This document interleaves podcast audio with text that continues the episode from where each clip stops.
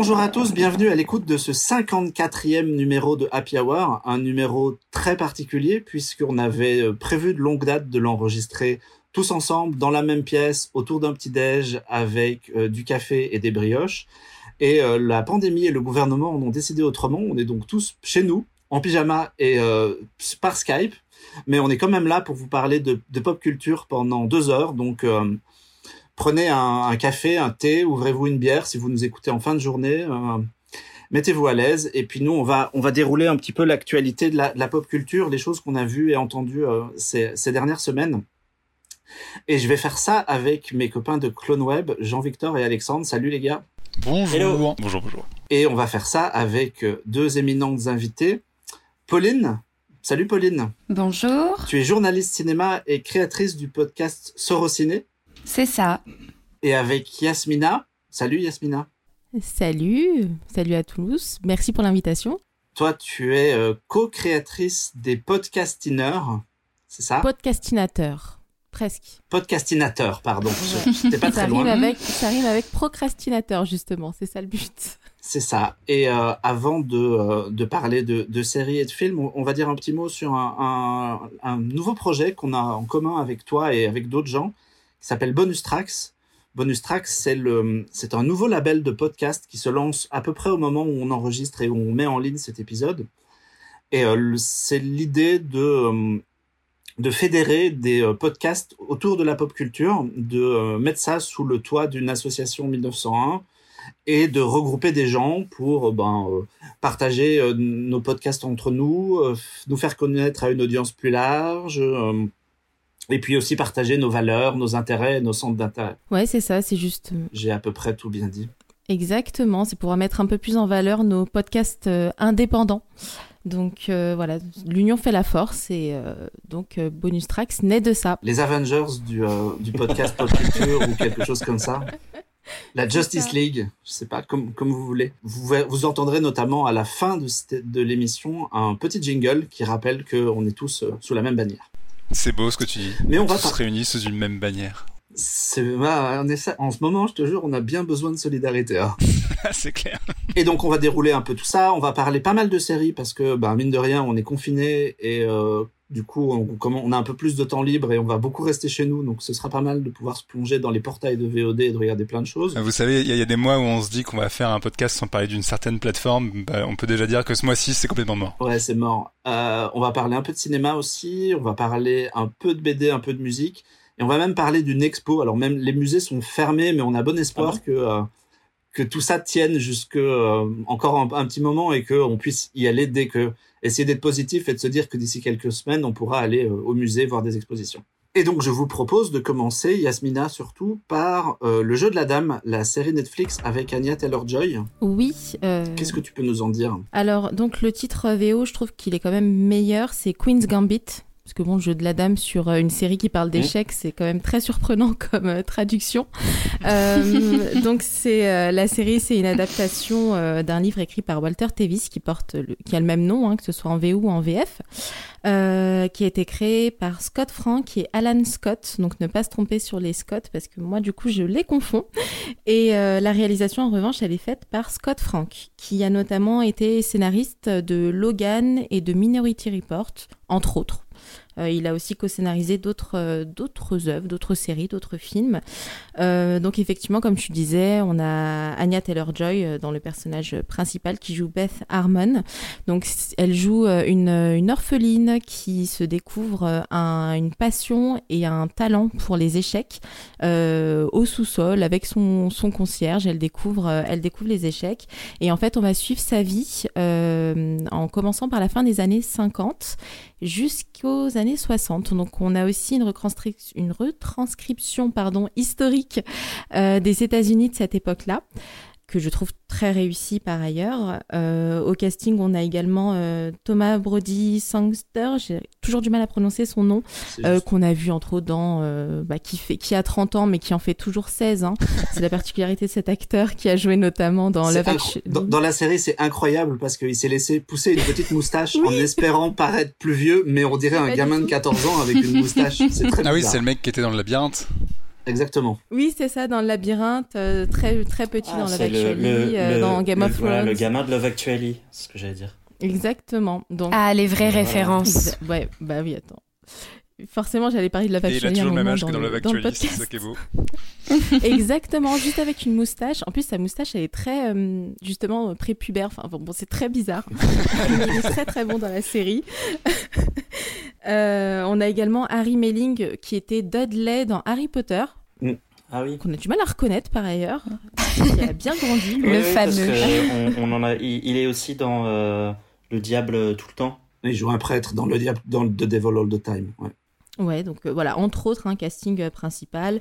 Euh, Bill Camp, lui, euh, on l'a vu dans pas mal de second rôles, euh, qui joue euh, le concierge, qui donc va euh, aider la très jeune Beth euh, de 8 ans à faire des progrès euh, aux échecs, parce qu'en fait, il se rend compte qu'elle a un don et il l'aide euh, vraiment à progresser. Donc, euh, on, parle de, on part de là. L'histoire raconte donc son évolution jusqu'à son adoption, jusqu'à la vie qu'elle va mener. Ça parle également un peu de être une femme dans un monde d'hommes, puisqu'on est dans les années 60 et que aux échecs il y a aucune joueuse pratiquement, Euh, ce qui est toujours un peu le cas aujourd'hui. Hein. C'est pas très mixte euh, de nos jours non plus. Euh, et ce qui est en fait particulier, c'est que ça reste tout de même, je trouve, secondaire. On est surtout centré sur son personnage parce que elle, qu'elle soit dans un monde d'hommes, ça ne dérange pas plus que ça. Elle, ce qui l'importe, c'est le jeu, c'est son obsession pour, euh, pour les échecs, c'est aussi ses addictions, puisque euh, bon, bah, elle devient accro à la drogue, à l'alcool. C'est un peu euh, justement l'histoire d'une génie qui est torturée, et qui, et donc qui lutte contre ses propres démons. D'autant qu'elle a un traumatisme hein, qui vient justement de la mort de sa, de sa mère avant qu'elle rentre en orphelinat. J'ai trouvé ça très chouette. J'ai vraiment euh, été agréablement surprise par, euh, par la série. J'en attendais pas grand chose. Je n'avais même pas vu le trailer. Et euh, au final, on a vraiment un très beau casting. On a une réalisation qui, euh, qui est soignée. On arrive à rendre passionnant les échecs. Je ne pensais pas que c'était possible. Et euh, surtout, moi, j'y connais rien. Vraiment, ça m'a donné envie d'apprendre justement à y jouer. Et même si on n'y connaît rien, c'est la narration est tellement bonne qu'on arrive à suivre qu'on arrive à suivre grâce, euh, au, grâce à la, au jeu des acteurs, grâce euh, parfois, euh, bah là on va, on va trouver l'idée de commenter. Il y a une compétition en Russie qui se fait à la fin de, de, de, de la saison et, euh, et tout le long, tout le long c'est commenté. Donc là, bon, bah là on suit ça comme si on était en direct euh, devant, euh, devant les joueurs. Mais j'ai trouvé vraiment la narration fluide, le casting excellent. Anya Taylor-Joy, je ne la connaissais que très peu parce que j'ai pas vu grand chose avec elle et ça m'a donné envie de plus m'intéresser à cette actrice que je trouve excellente. Ça t'a pas frustré de pas suivre les échecs à fond? Euh, C'est-à-dire? De pas euh, parce que moi pour le coup c'est un truc c'est que euh, j'ai joué aux échecs il y a très très très longtemps vite fait donc je me souviens plus trop comment ça marche et j'ai pas vu toute la série encore je suis à la moitié mais il y, a- il y a ce truc quand même quand tu suis les échecs où à la fois tu comprends relativement ce qui se passe et en même temps t'es là tu enfin, en fait il pourrait bouger n'importe quel autre pion C'est pas moi je suis un peu largué donc je suis là, ouais. C'est pas faux. Bah, j'ai essayé de suivre le mouvement des pions dès la première, euh, dès, dès les premiers épisodes pour me dire bon bah vu que là elle débute, je vais peut-être un peu mieux comprendre parce qu'il y a aussi des petites explications qui se ouais en font. plus c'est très récapitule vite fait euh. Oui, voilà, c'est qu'on trouve l'excuse aussi de, de l'apprentissage de, de Beth euh, pour nous expliquer certaines règles, pour nous expliquer certaines euh, techniques. Après, effectivement, on ne rentre pas dans le vif du sujet. Euh, c'est vrai que des fois, j'étais un peu frustrée, surtout sur les derniers épisodes, j'avoue, euh, de ne pas bien comprendre où ils en sont. Après, encore une fois, moi, j'ai trouvé le jeu des acteurs tellement bon que je quand même, je stressais avec eux, je, je, je, comprenais que là, bon, bah, ça allait pas. euh, mais euh, de quelle manière, c'est vrai que je ne sais pas. Euh, autant le jeu des dames, justement, c'est très facile à comprendre, mais alors les, échecs, c'est très compliqué. Bah moi j'ai joué un petit peu aux échecs aussi il y a, il y a longtemps et du coup je connais les mouvements et quelques techniques et j'ai pas trop la j'ai pas trop la patience de ce genre de jeu donc c'est c'est plutôt vraiment euh, en pratique. Et c'est vrai que le quand t'es à moitié dans les règles la série est un peu frustrante. Et en même temps je me suis en regardant j'ai vu que trois épisodes mais en regardant le troisième hier soir pour préparer je me suis rendu compte que euh, quelque part les échecs c'était pas mal un prétexte aussi dans dans la série pour montrer son parcours à elle et euh, et, et le parcours d'une héroïne. Et parce qu'il y a certaines parties qui sont pas vraiment montré à l'écran ou très peu filmé, où on filme que les visages et finalement les, la défense sicilienne et ce genre de techniques bizarres qui sont évoquées dans la série, on se dit mais c'est pas très important si on comprend pas ce que c'est. C'est vrai que tu pourrais euh, transposer la série dans un autre cadre. Elle pourrait par exemple devenir une joueuse de paintball, peut-être que ça marcherait. non mais oui, en plus c'est non mais c'est totalement ça parce qu'on est vraiment dans la psyché de, du personnage. Euh, c'est elle qu'on va suivre euh, du début à la fin. Euh, ses problèmes personnels aussi. C'est vrai qu'il y a des épisodes qui sont beaucoup plus centrés sur ses démons, sur ses problèmes, sur ses relations aussi avec les autres personnages que sur les échecs. Mais ça a aussi des conséquences sur son objectif final et sur ses ambitions. Bah, c'est sûrement la. Enfin, moi, je trouve que c'est intéressant. C'est ce qui est intéressant dans la série, c'est qu'effectivement, les échecs, c'est une toile de fond.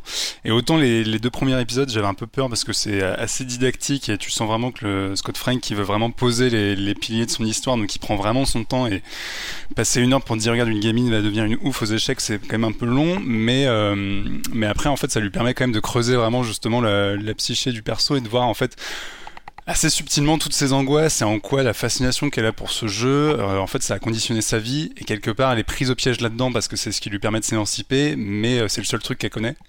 Et, euh, et, en fait, ça affecte tout. Ça affecte effectivement ses rapports aux, autres, ça affecte son approche des concepts de travail, d'éducation, etc. Mais c'est jamais c'est jamais très lourdingue en fait, c'est toujours par petites touches. La, la, série le chic de pas de pas enfoncer des portes ouvertes et de pas en faire des caisses sur chaque thématique et c'est toujours des tours d'une petite scène ou d'un échange avec un personnage qu'elle elle va souligner un truc sur euh, cette joueuse d'échecs. Et, euh, et, donc c'est assez, assez, euh, c'est assez classieux et assez classique, mais, mais c'est très efficace, ouais. Après, je trouve que faut, faut quand même préciser un truc. Moi, je, me suis posé la question au début de la série et j'ai vite été vérifié. C'est pas du tout inspiré d'une histoire vraie parce qu'en fait, comme c'est historique, ça se passe dans les années 60 et tout, t'as l'impression que que c'est un biopic, que c'est une, une vraie joueuse d'échecs, alors qu'en fait, pas du tout, quoi. D'accord. Pauline et Alexandre, vous, les échecs euh, Moi, je, je n'ai pas regardé parce qu'au départ, ça me donnait pas envie, euh, mais euh, Yasmina m'a fait changer d'avis. Ah, je, je, vais ah. peut-être me faire ça pendant le confinement, euh, parmi toute la liste des choses que j'ai à voir et à lire. Mhm. Mais euh, c'est vrai que ça me donnait pas trop envie parce que justement, je pensais que c'était un biopic, donc ça me donnait pas voilà, envie, tout simplement. Non, et du coup, le, en fait, c'est adapté d'un roman qui a été écrit par un vrai joueur d'échecs, qui s'appelle Walter Tevis, et euh, d'après ce que j'ai vu, en fait, le mec a voulu euh, faire une espèce de synthèse de toute son expérience dans le milieu professionnel et euh, transposer ça avec un personnage de femme, sachant que Scott Frank, le showrunner de la série et créateur de la série, c'est lui qui avait aussi fait il y a 2-3 ans Godless sur Netflix, qui était une série western avec justement un village de femmes qui était assiégé par des, par des mecs. Donc c'est le côté mm. féministe et progressiste est toujours présent un peu dans son écriture. Et pour répondre à ta question, Marc, enfin je sais jouer aux échecs euh, assez euh, assez basiquement. J'ai moi j'ai vu le premier épisode euh, et du coup je vais continuer parce que le premier épisode m'a pas plus emballé que ça. J'étais un peu frustré notamment de pas voir euh, Anya Taylor Joy que beaucoup plus parce que c'est vraiment une actrice que moi je trouve assez hypnotisante et et extrêmement douée. Euh, mais du coup, euh, ce côté un petit peu flashback m'a m'a un peu euh, laissé de marque, comme disait Jean-Victor. C'est vraiment une heure didactique, mais euh, je vais je vais de toute façon aller plus loin pour aller jusqu'au bout. Est-ce que ça appelle une saison 2 ou pas? Non, c'est défini comme une mini-série, donc il y a que 7 épisodes. Ok. Et c'est plié. Ok. Et c'est très bien. J'en ai content d'avoir une série que de cet épisode parce que c'est bien, c'est assez court. Il y a que les deux premiers qui durent, euh, enfin les deux premiers épisodes durent vraiment une heure. Après c'est plus du 45 minutes. Et rassure-toi Alex, euh, Anya Taylor-Joy débarque à fond dès le deuxième. Ok, merci beaucoup pour vos réponses. et puis non, pour revenir euh, justement au côté fiction, euh, au fait que ce soit pas inspiré d'une histoire vraie, euh, moi j'ai pas cru une seule seconde que ce soit inspiré d'une histoire vraie, puisqu'on parle d'une femme aux États-Unis dans les années 60 qui gagne le respect des hommes grâce à son talent. C'est vrai. Donc, en fait, c'est une série de science-fiction. voilà, c'est complètement de la science-fiction et c'est très reposant en fait c'est très reposant au final qu'on ne parle pas des difficultés qu'une femme peut avoir à, à, devoir évoluer dans des compétitions d'échecs, même si au départ, elle a quand même des obstacles où on dit, bon, bah, enfin, on se moque un peu d'elle, on n'y croit pas trop. Et au final, elle gagne le respect des hommes grâce à son talent. Et c'est complètement de la fiction parce que on sait tous que c'est faux et qu'il y a eu beaucoup de femmes talentueuses dans les années 60 et qu'elles n'ont pas été respectées par leurs contemporains euh, à l'époque. Donc euh, oui, 100% de la fiction, mais c'est justement assez agréable. Et c'est assez jouissif, je trouve, de, de, la voir arriver dans une compétition et de se dire que tous ces mecs en costard, elle va tous les défoncer un par un parce qu'elle joue vraiment très très bien. Et donc c'est vraiment assez cool à suivre. Euh, bah, très bien, je pense que ça va peut-être euh, inciter des vocations, vu qu'on est confiné là pour au moins un mois. Euh, peut-être que ce sera l'occasion de lancer des petites parties d'échecs en ligne. je pense qu'il y a des sites de vente qui vont avoir des, des demandes de jeux d'échecs soudaines. Et d'aller s'acheter des plateaux, ouais. On, va passer du. Mais je pense que je vais le faire. Hein. ah bah oui, carrément, bien sûr. On, on va passer des échecs au monde de la télévision. Pauline Oui. On va parler de la saison 4 de 10% qui est en cours sur France Télé euh, Oui, je crois même que les deux derniers épisodes euh, ont été euh, mis en ligne en tout cas. Après, comme j'ai eu le privilège de pouvoir la voir avant, j'avoue que je oui, ne sais pas. Les, les, deux derniers sont diffusés mercredi, là alors on enregistre donc mercredi prochain. Et je crois qu'ils sont dispo sur la plateforme France Télé, ouais. Tout à et sur euh, les saisons, les trois premières, pour être précis, les trois premières saisons sont dispo sur Netflix et la quatrième est sur la plateforme de France Télé et sur Salto. D'accord. Oui, parce qu'il me semble que Fanny Herrero avait euh, conclu un marché avec Netflix juste avant de partir.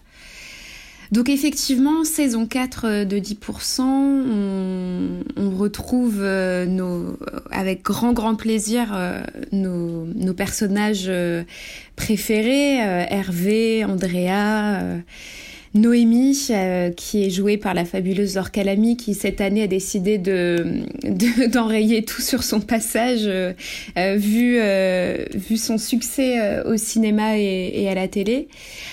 Une saison 4 que j'ai trouvée un poil décevante parce que j'avais trouvé que la saison 3 clôturait finalement assez bien. Alors avec des, elle, elle, ouvrait des portes, mais qu'il n'était pas nécessaire non plus d'aller euh, enfin il n'était pas nécessaire d'aller fouiller plus loin que ça je trouvais. Et cette saison 4 donc elle va euh, reprendre là où la saison 3 s'est arrêtée. Donc c'est-à-dire désolé pour euh, pour les spoilers mais Andrea a repris ASK puisque Mathias et Noémie sont partis vers un ailleurs. Et, et, donc voilà. Donc on a tout ce beau monde qui se retrouve finalement euh, avec l'arrivée euh, d'une euh, d'une nouvelle euh, qui est une espèce de, de diable s'habillant Prada incarné par et j'ai oublié son son blaze. Attendez parce que je l'ai noté mais je sais plus. Celle qui joue dans Bienvenue chez Echti. Les refs. Merci. Les refs. Merci Alex. Anne-Marie Vin. Voilà, exactement. Anne-Marie. J'avais la même référence. Bon, alors, excusez-nous, on est confinés, hein, on a les, références qu'on peut. Euh, et donc, du coup, elle joue euh, cette fameuse agent qui, débarque, enfin, qui, qui débarque dans la vie des autres. Alors, c'est euh, ce qu'on peut imaginer d'une agent avant d'avoir vu 10%, c'est-à-dire détestable, exécrable et tous les synonymes qui vont avec. Et, et donc bref, pour pas tout raconter euh, de cette saison 4, j'ai trouvé ça... Euh, alors évidemment, il y a toujours des guests... Euh, ce qui, ce qui rend la série toujours un peu unique. Donc on a dans les deux premiers épisodes Charlotte Gainsbourg et Franck Dubos qui veut faire un film d'auteur. c'est assez, c'est assez drôle. Et puis plus tard, on a Sigourney Weaver, donc bon, rien que pour ça, ça vaut le coup d'œil. Avec Jean Reno d'ailleurs aussi, qui, qui, fait une petite apparition. En tout cas, euh, je trouve que cette saison 4, elle est un peu décevante. Donc comme je disais, donc Fanny Herrero, qui est la showrunneuse euh, de la série, est partie. Euh, et je trouve que ça se ressent. Euh, il me semble que sur Twitter, ça a pas mal fait parler et à juste titre, il y a une scène au César, mais comme si les Césars 2020 n'avaient pas connu ce qu'on a connu, c'est-à-dire Adèle Haenel qui se lève, Polanski récompensé. Là, c'est tout de glamour, c'est fait de, de, de, tout le glamour possible et inimaginable, ce que nous a pas trop habitué non plus 10% parce que je trouve que 10% avait euh, cette capacité, en trois saisons en tout cas, de remettre un petit peu en question euh, le système euh, du cinéma français. Là, pas trop. Hein. honnêtement, ça a perdu justement cette qualité d'autocritique je trouve. Alors après, je l'ai regardé avec plaisir parce que j'ai aimé les trois saisons et que je suis contente de retrouver les personnages.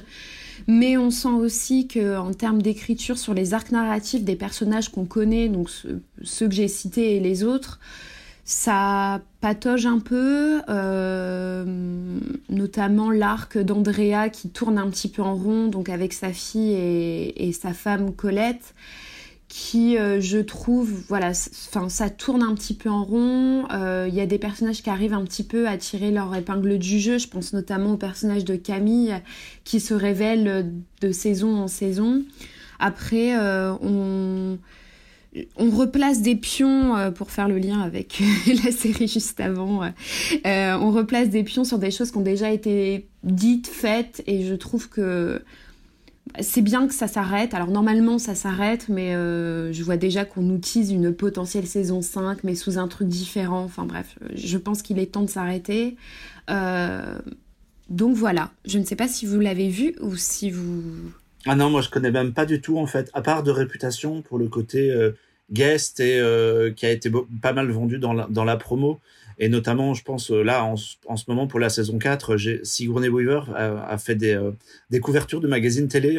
et je me suis dit que ça faisait longtemps que c'était pas arrivé qu'on parle d'elle comme ça en, France, vu que c'est un peu la, la, star américaine de la saison. Mm, mm. Oui, oui, puis son épisode est vachement, euh, est vachement bien parce que elle pose justement les questions qu'on qu'on a déjà posées dans les trois saisons précédentes, à savoir, en fait, elle doit faire un, un film et puis euh, on veut pas qu'elle euh, que son partenaire de jeu soit plus jeune qu'elle parce qu'il trouve ça choquant et elle elle pose la question du bah c'est constamment que les actrices sont plus jeunes que les acteurs et ça ne vous choque pas. Donc il y a cette espèce de truc, mais finalement c'est survolé et je trouve que c'est pas assez, euh, ça rentre pas assez dedans comme euh, comme on a pu le voir par exemple. Je pense notamment euh, à un épisode avec Juliette Binoche qui doit aller, enfin qui est à Cannes et qui doit rencontrer un producteur qui visiblement est un producteur toxique qui profite de son statut pour bah, tout simplement pour, euh, pour profiter des femmes. Et, euh, et je trouve que ça posait, enfin, ça, ça rentrait euh, complètement dans le vif du sujet. Là, c'est ça donne une, une, jolie scène avec un, un espèce de message d'empouvoirment, comme on pourrait le dire. Mais au final, je trouve que ça tombe plutôt à plat. On est content de voir Sigourney Weather. Après, voilà, c'est pas non plus un épisode mémorable Alors moi j'ai pas fini euh, j'ai pas fini la série puisque je regarde euh, comme un petit vieux, euh, je regarde ça la diffusion avec un plaid. exactement avec un plaid, une tisane, le chat et à la diffusion à la diffusion télé. Chérie, ça va commencer, lance la deux. mes pauses, mes pauses. mais je suis plutôt, je suis plutôt d'accord avec toi. alors j'apprécie beaucoup cette saison parce que comme tu dis, on sait au fil, fait les, les trois les, les, personnages sont quand même très bien écrits et on s'est quand même attaché euh, on s'est attaché à cette bande euh, de potes slash collègues et on a envie un peu de voir comment ils vont comment ils vont évoluer. Euh, mais effectivement il y a un petit peu ce côté redite où les arcs narratifs tournent toujours en boucle tournent tournent en boucle notamment par exemple moi c'est celui qui m'a choqué c'est celui de enfin choqué entre guillemets c'est celui d'Hervé euh, c'est celui d'Hervé qui est joué par, euh, je vais retrouver Nicolas Maury. Nicolas Maury, exactement, et qui a en fait, euh, qui donc qui au bout d'un moment dans la saison euh, a la possibilité de, de, jouer un rôle dans un film et qui en fait est exactement la même, euh, le même art, le même art narratif pardon que que le personnage de Stéphie Selma dans la saison précédente. Tout à fait. Qui est aussi, qui fait partie de l'agence et qui a aussi l'occasion de jouer un rôle dans dans un film, mais mais oui, après ça reste assez, ça reste assez plaisant. Mais ouais, pareil. Enfin, tu vois le le l'arc narratif avec Franck Dubos, qui a, il y a eu la même chose euh, avec Gérard Lanvin. Euh, dans le dans la saison précédente voilà c'est beaucoup de redites néanmoins euh, bah, comme tu dis hein, je trouve que les personnages sont quand même super attachants et on a envie euh, on y croit en fait. On, on, on a l'impression que c'est une vraie agence et on a envie de voir comment ça va se passer pour eux comment ils vont euh, se dépêtrer de leurs problèmes euh, et comment ils, comment ils vont réussir à à arranger les problèmes de stars capricieuses des choses comme ça. Moi il y a un truc qui m'a quand même plutôt marqué, c'est euh, et pour le coup, euh, surtout dans une série française, c'est la qualité de la mise en scène euh, que je trouve vraiment euh, impeccable et qui fait pas du tout cheap ni téléfilm euh, comme on peut comme on peut le voir parfois euh, sur des séries TF1 ou France 2. Oui, je, suis assez d'accord. Et puis, je trouve que la qualité de jeu, elle est vraiment présente. Euh, peu importe. Euh, bah, bon, évidemment, les guests savent jouer, mais euh, même les, les autres personnages et, et, les personnages plus secondaires, ils sont vraiment excellents. Et de toute façon, euh, voilà, ça, ça, on, est assez d'accord euh, sur l'ensemble. Je trouve quand même qu'il y a un épisode qui se démarque un peu, c'est celui avec José Garcia. Oui, celui-là, il est super touchant comme épisode, j'ai trouvé. Ouais, je, je, je, trouve que ça ajoute euh, cette cette authenticité qui manquait un petit peu euh, dans cette saison 4. Et euh, on sait pourquoi la showrunneuse s'est barrée à la fin de la 3 ah Oui, on, on sait qu'en fait, elle en avait marre parce que euh, ça lui a pris ouais, 7 ouais. années de sa vie pour faire 3 saisons. C'est beaucoup. Donc ça commençait à faire un peu beaucoup de choses, tu vois. Et en plus, elle venait de d'un village français dont elle a fait euh, elle a fait 6 saisons. Ouais. Je crois que tu vois, au bout d'un moment, c'est un peu l'occasion de, de, de, prendre des vacances et de, de passer à autre chose quand ça commence à devenir envahissant dans ta vie quoi. Mais donc ouais, il y a pas le truc de désaccord euh, créatif où ils se sont dit on, on termine la série juste après euh...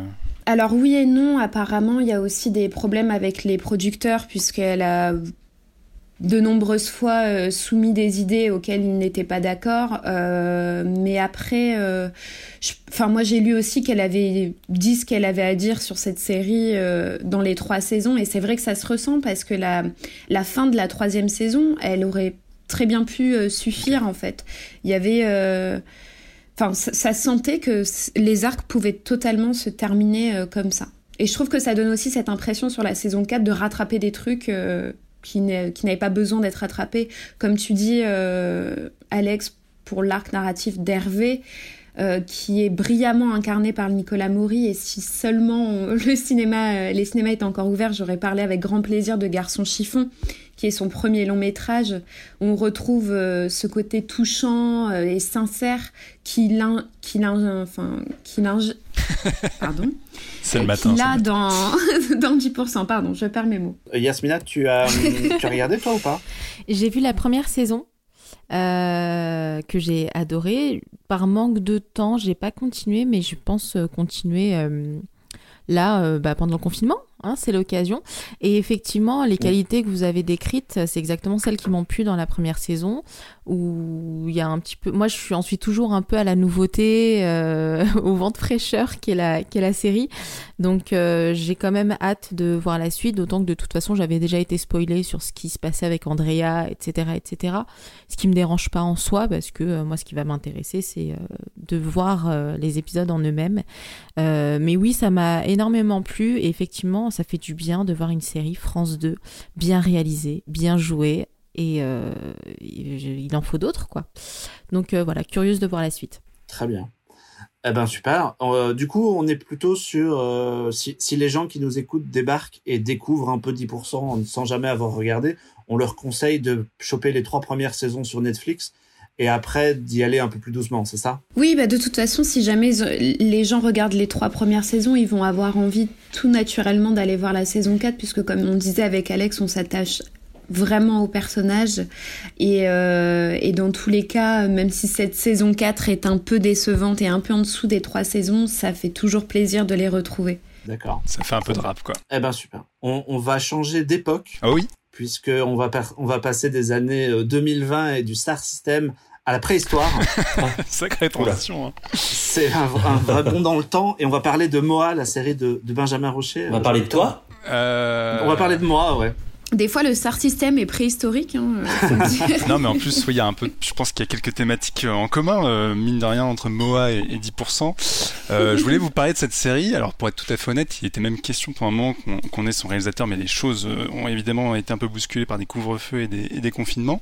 mais c'est un projet en fait totalement atypique qui nous vient de France, donc ça c'est toujours plaisant, et qui nous vient de OCS. Moa, en fait, c'est une série préhistorique, comme on l'a dit, qui suit tout simplement l'histoire de Moa, un mec. Euh, alors vous avez marqué un petit jeu de mots dans le titre.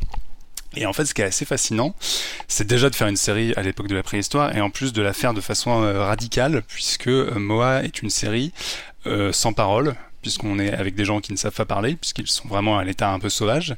On est au, tout début de l'humanité, donc on, a, on suit euh, donc ce mec qui fait partie d'une tribu qui vit dans une grotte, euh, dans une énorme forêt euh, bien paumée, mais, en fait ils ne savent pas parler. Ils ont des, des, débuts de mots et des débuts de syllabes, mais ils n'ont pas de langage construit. Donc on est face à une œuvre totalement primaire, et ça l'est d'autant plus qu'il y a quasiment pas de musique de la série. Il y a quelques rythmiques un peu tribales qui, qui étoffent un peu le truc, mais à part le dernier épisode où ils ont mis un peu, plus de musique traditionnelle, en fait, il n'y en a quasiment pas.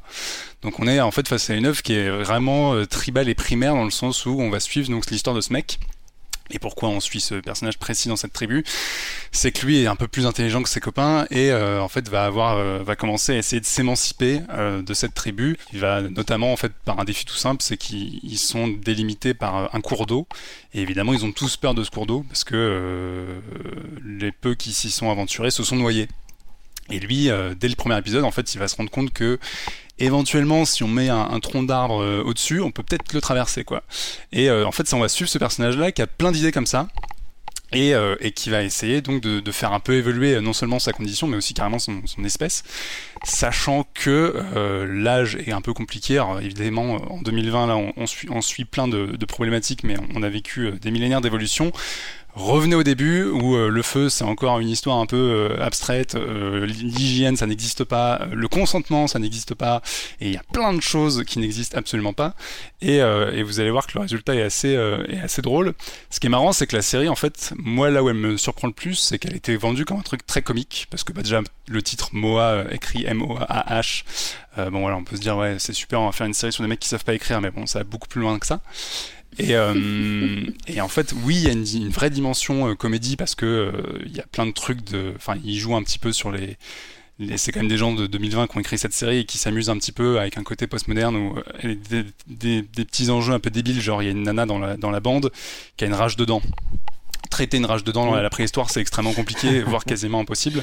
Donc en fait, elle passe la série à geindre à hurler et le seul truc qu'elle a trouvé pour apaiser sa douleur c'est de foncer de se taper la tête contre un mur pour, pour s'assommer. Donc vous voyez ce personnage en fond qui passe son temps à se prendre qui des passe murs. son temps à se taper des murs c'est très c'est très rigolo.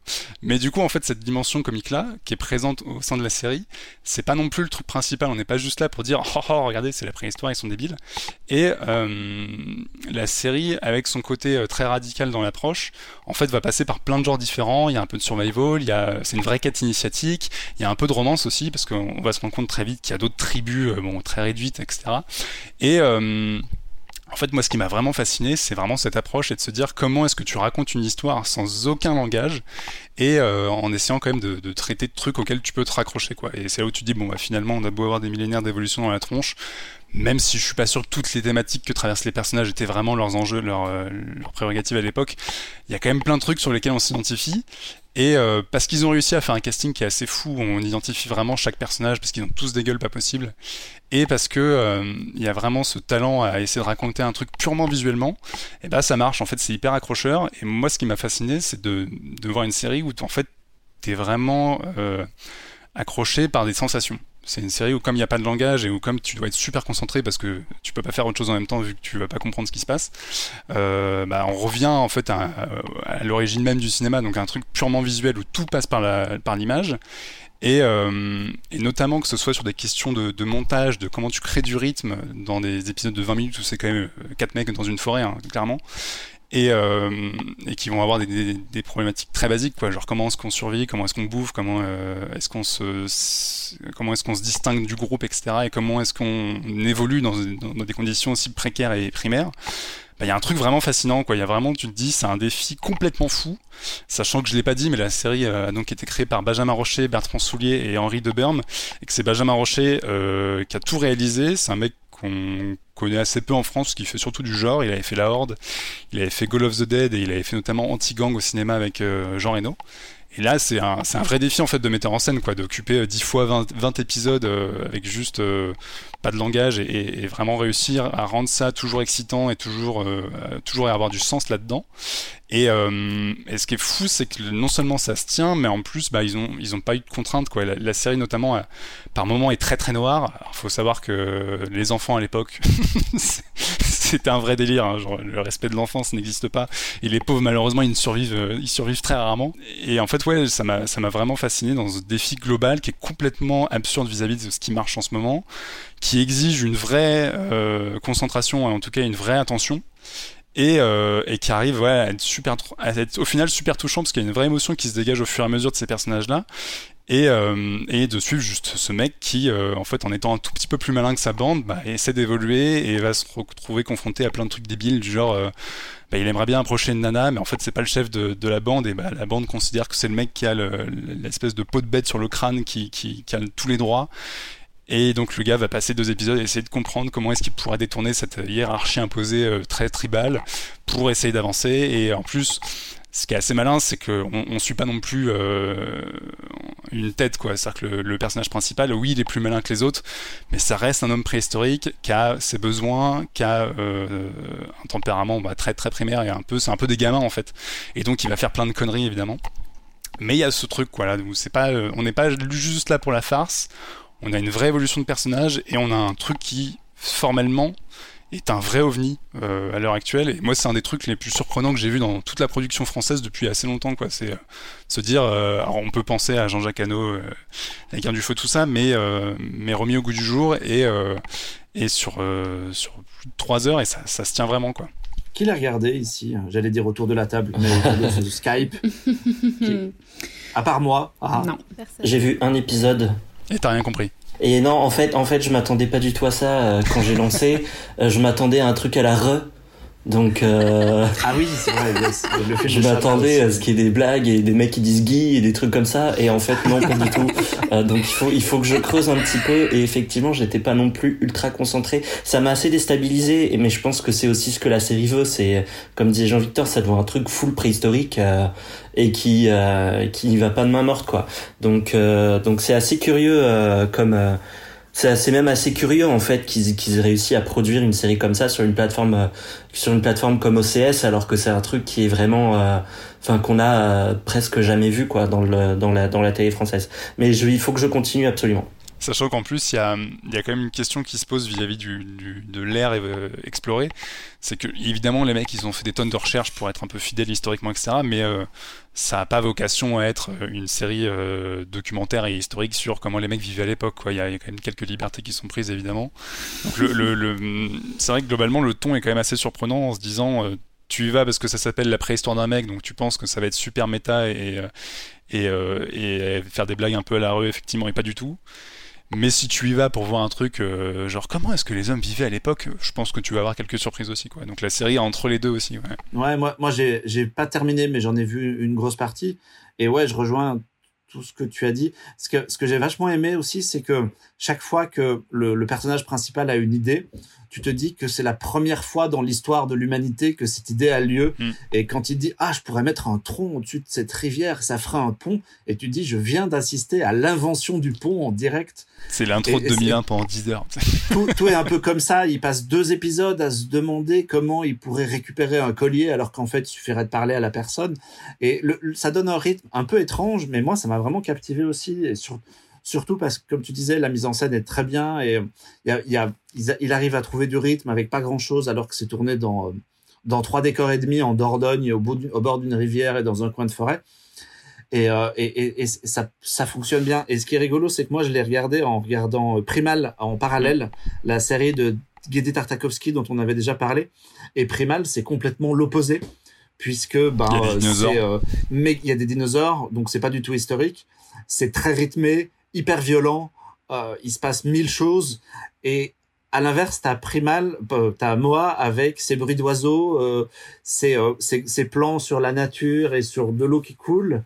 Et c'était vraiment assez intéressant de, de, regarder les deux en parallèle, mais c'est une série que je recommande vachement. En tout cas, Benjamin Rocher, il a fait, c'est une super expérience. Non, puis ce qui est marrant, c'est qu'en fait, tu te dis le, le, défi se pose sur tous les sur tous les niveaux, notamment les acteurs. En fait, moi, je trouve ça assez bluffant que des, des mecs d'aujourd'hui aient réussi à jouer ça euh, et à notamment sur la prononciation des mots, parce que par exemple, bah, le personnage principal s'appelle Moa, donc des fois les autres l'interpellent en disant Moa, mais euh, réussir à avoir notamment une diction très primaire et où euh, tu sens qu'en fait ils, mâchent tous leurs mots, etc. Et ils ont créé un, un, langage en fait, parce que si on écoute bien les mots, c'est parfois du français un peu détourné, et il y a aussi quelques consonances de mots qui viennent de l'anglais. Donc, mm. ça ressemble un petit peu à des choses que les gens ont entendues, et je pense que ça parle à nos cerveaux, en fait. Ouais, ils jouent justement sur les trucs très instinctifs, mais sachant qu'il ouais, y, a, y a vraiment il y a 10 mots max dans la série, quoi. Ouais. Et on peut, euh, on peut citer l'acteur principal, le Tigran Mekitarian, qui est, excellent, assez dingue dans, euh, dans son rôle. Et euh, il y, a tout un casting assez chouette. Il y a, notamment Bruno Sanchez de Catherine et Liliane, qui fait Liliane dans Catherine et Liliane, qui, a, qui est dans la tribu des, euh, des, hommes préhistoriques. Et voilà, c'est plutôt cool de le voir là-dedans. Donc voilà, si, euh, si vous êtes un peu enfermé et que vous voulez euh, faire une grande balade en forêt avec des hommes préhistoriques, c'est sur OCS et ça vaut vraiment le détour. Ouais, c'est complètement une, une, une, grande bouffée d'air frais. Et par contre, là maintenant, on va enchaîner avec un truc beaucoup moins positif et joyeux et naturel et dans la forêt puisqu'on va parler de, de, procès et de euh, et de violence policière ah avec les sets de Chicago. Absolument, c'est moi. On fait une pause euh, dans notre dans notre volet série euh, pour parler un peu de cinéma, euh, pour revenir quand même sur la fameuse plateforme. Euh, Netflix. Voilà, exactement. Euh, voilà, c'est ça que j'attendais. Merci. Et donc en fait, euh, les sets de Chicago. Bon, est-ce qu'on doit vraiment encore présenter Aaron Sorkin? Euh, Oui. C'est le scénariste de The Newsroom, Social Network, Steve Jobs, euh, The, West, Wing, absolument, qui est disponible maintenant, c'est ça? On peut, on peut le regarder. Qui a récupéré. Tout à fait sur Canal. sur Canal, donc je n'ai jamais vu un seul épisode, donc je vais pouvoir m'y mettre.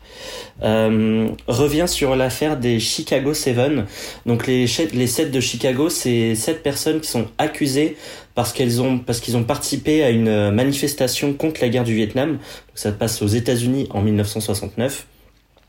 Et en fait, c'est sept personnes qui se connaissent pas, qui viennent d'horizons euh, complètement différents et qui sont là parce que euh, la manifestation en fait a mal tourné.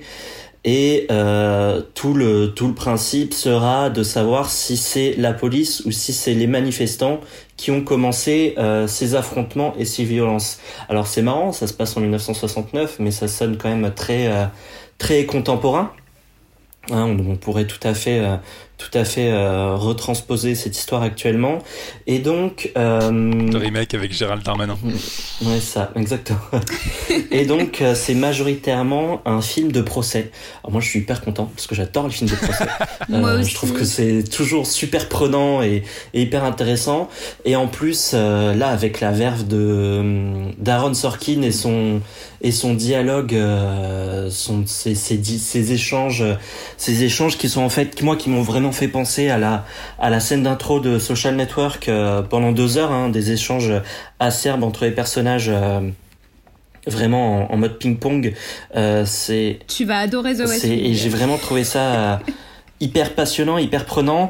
le film est évidemment criant d'actualité avec tous les événements policiers qui se passent, que ce soit en France et encore plus aux États-Unis actuellement puisque ça parle encore ça parle en plus de racisme. Euh, et c'est euh, et c'est juste un film euh, qui bon la seule chose que je regrette c'est que finalement Aaron Sorkin ait aussi réalisé le film en plus de l'avoir écrit. Donc ça reste assez académique dans sa mise en scène. C'est pas mauvais mais euh, j'aurais j'aurais bien aimé voir un, un Fincher par exemple euh, ou euh, ou Catherine Bigelow euh, s'emparer de ça. Ah oui. Euh, néanmoins, je sais qu'on est plusieurs à l'avoir vu et du coup voilà, vu qu'on est tous ensemble, c'est formidable, on l'a tous vu.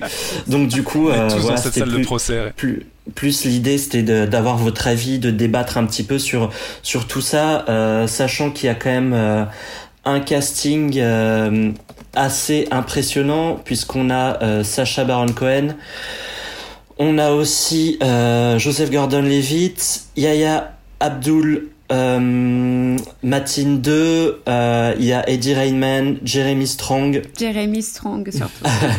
Michael Keaton, euh, Mark Rylance, euh, voilà, tout un tas de gens euh, que vous avez forcément déjà vu quelque part. Comment, c'est qui le mec qui joue déjà le, le juré? C'est pas Max Minghella C'est je, ne l'ai pas là. Ah, je l'ai pas. Parce qu'il est, il est, il est infernal ce personnage dans le film. T'as envie de le fracasser. Il est invivable. C'est, pardon, c'est Frank, c'est Frank Langella. Ah le, nom que vous cherchez. Frank Langella qui, qui est bien connu parce qu'il jouait Perry White dans Superman Returns. Ah. Et alors pour les très très ancien. C'est lui qui jouait Skeletor dans la version live des maîtres de l'univers. Il fallait que je place ça. Il n'y a, que Marc qui l'a vu. Il y a que Marc qui l'a vu. Ah oui, quand, quand la télé n'existait pas, oui. Oui, c'est ça. et, euh, et moi, j'ai trouvé ça vraiment hyper prenant. Euh, de bout en bout, j'ai des petites réserves sur la fin. Euh, sur les sur les dix dernières minutes qui commencent vraiment à tomber dans le pathos et dans le tire-larme euh, avec euh, de la musique orchestrale qui monte sur les discours euh, sur les discours, euh, on va dire humanistes et des choses comme ça. Et, euh, mais vous n'avez pas d'émotion, monsieur. mais à part ça, euh, à part ça, j'aurais bien aimé un truc un petit peu plus subtil. pour moi, c'est vraiment c'est du petit lait, encore plus, encore plus moi qui adore les films. les films de les films de procès, j'ai trouvé ça assez brillant, surtout dans son écriture. Les autres, qui veut, euh, qui, veut en dire un mot Yasmina? Euh, Oui, bah, j'ai été complètement happée, hein, je pense comme vous tous, euh, par le film. Aaron Sorkin, moi j'ai pas vu The West Wing, mais à chaque fois on m'en parle, il faudrait peut-être que je m'y mette. Mais je connais son travail via The Social Network, etc. effectivement, moi le côté des ping-pong dans les dialogues, j'adore. le procès m'a mise très en colère c'est compliqué parce qu'on regarde le film, on est complètement happé, mais on est foudrage à la fois. Et euh, on est frustré aussi. Moi, les dix dernières minutes, Pathos, j'ai adoré. Sincèrement. J'ai vraiment. Alors, oui, c'est too much, hein, je suis d'accord, mais moi, j'ai adoré. C'était une histoire que je ne connaissais pas beaucoup. Donc euh, ça m'a permis d'en savoir un petit peu plus. Euh, c'est le premier film dans lequel j'arrive à supporter Eddie Redmayne et sur ça, on peut dire respect. Euh, oui, il, est plutôt, il est plutôt light. Hein. Oui, ça, là, ça lui va bien d'être un peu sobre, light, de pas être dans le surjeu comme il adore faire dans ses autres, euh, dans ses autres films. Euh, bah, Sacha Baron Cohen, excellent aussi. Voilà, tout le casting, je le trouve parfait. Le, bah justement, le juge est absolument parfait parce que j'ai eu envie de l'étrangler tout le long. Mais voilà, sur, sur la, la vie globale, j'avoue ne pas avoir de réserve particulière. J'ai complètement été absorbée par le film du début à la fin. Et, euh, et ça fait du bien aussi de voir un film euh, Netflix euh, aussi qualitatif, parce que ça faisait, je pense que ça faisait un petit peu longtemps, si je ne dis pas de bêtises, donc ça fait du bien. Après, ouais, pour, je vais essayer de me faire un peu l'avocat du diable, même si j'aime bien le film. Il y a quand même un truc, je trouve, qui est, c'est vraiment du cinéma comme on l'aime à l'américaine très classique, un peu du cinéma de papa.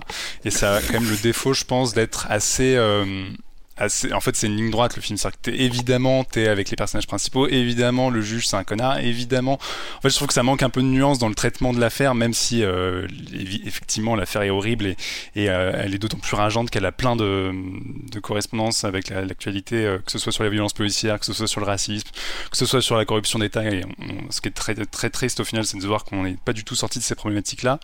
Mais mais il y a quand même le côté, eux c'est les méchants, lui c'est gentil, et notamment l'avocat de la l'avocat de la défense, euh, enfin l'avocat de l'attaque du gouvernement, c'est euh, Joseph Gordon-Lewitt qui est un mec génial mais qui a une tête de gentil. En fait tu le vois arriver dans le, film même s'il est censé être du mauvais côté tu sais qu'il va à un moment euh, tourner retourner sa veste et machin.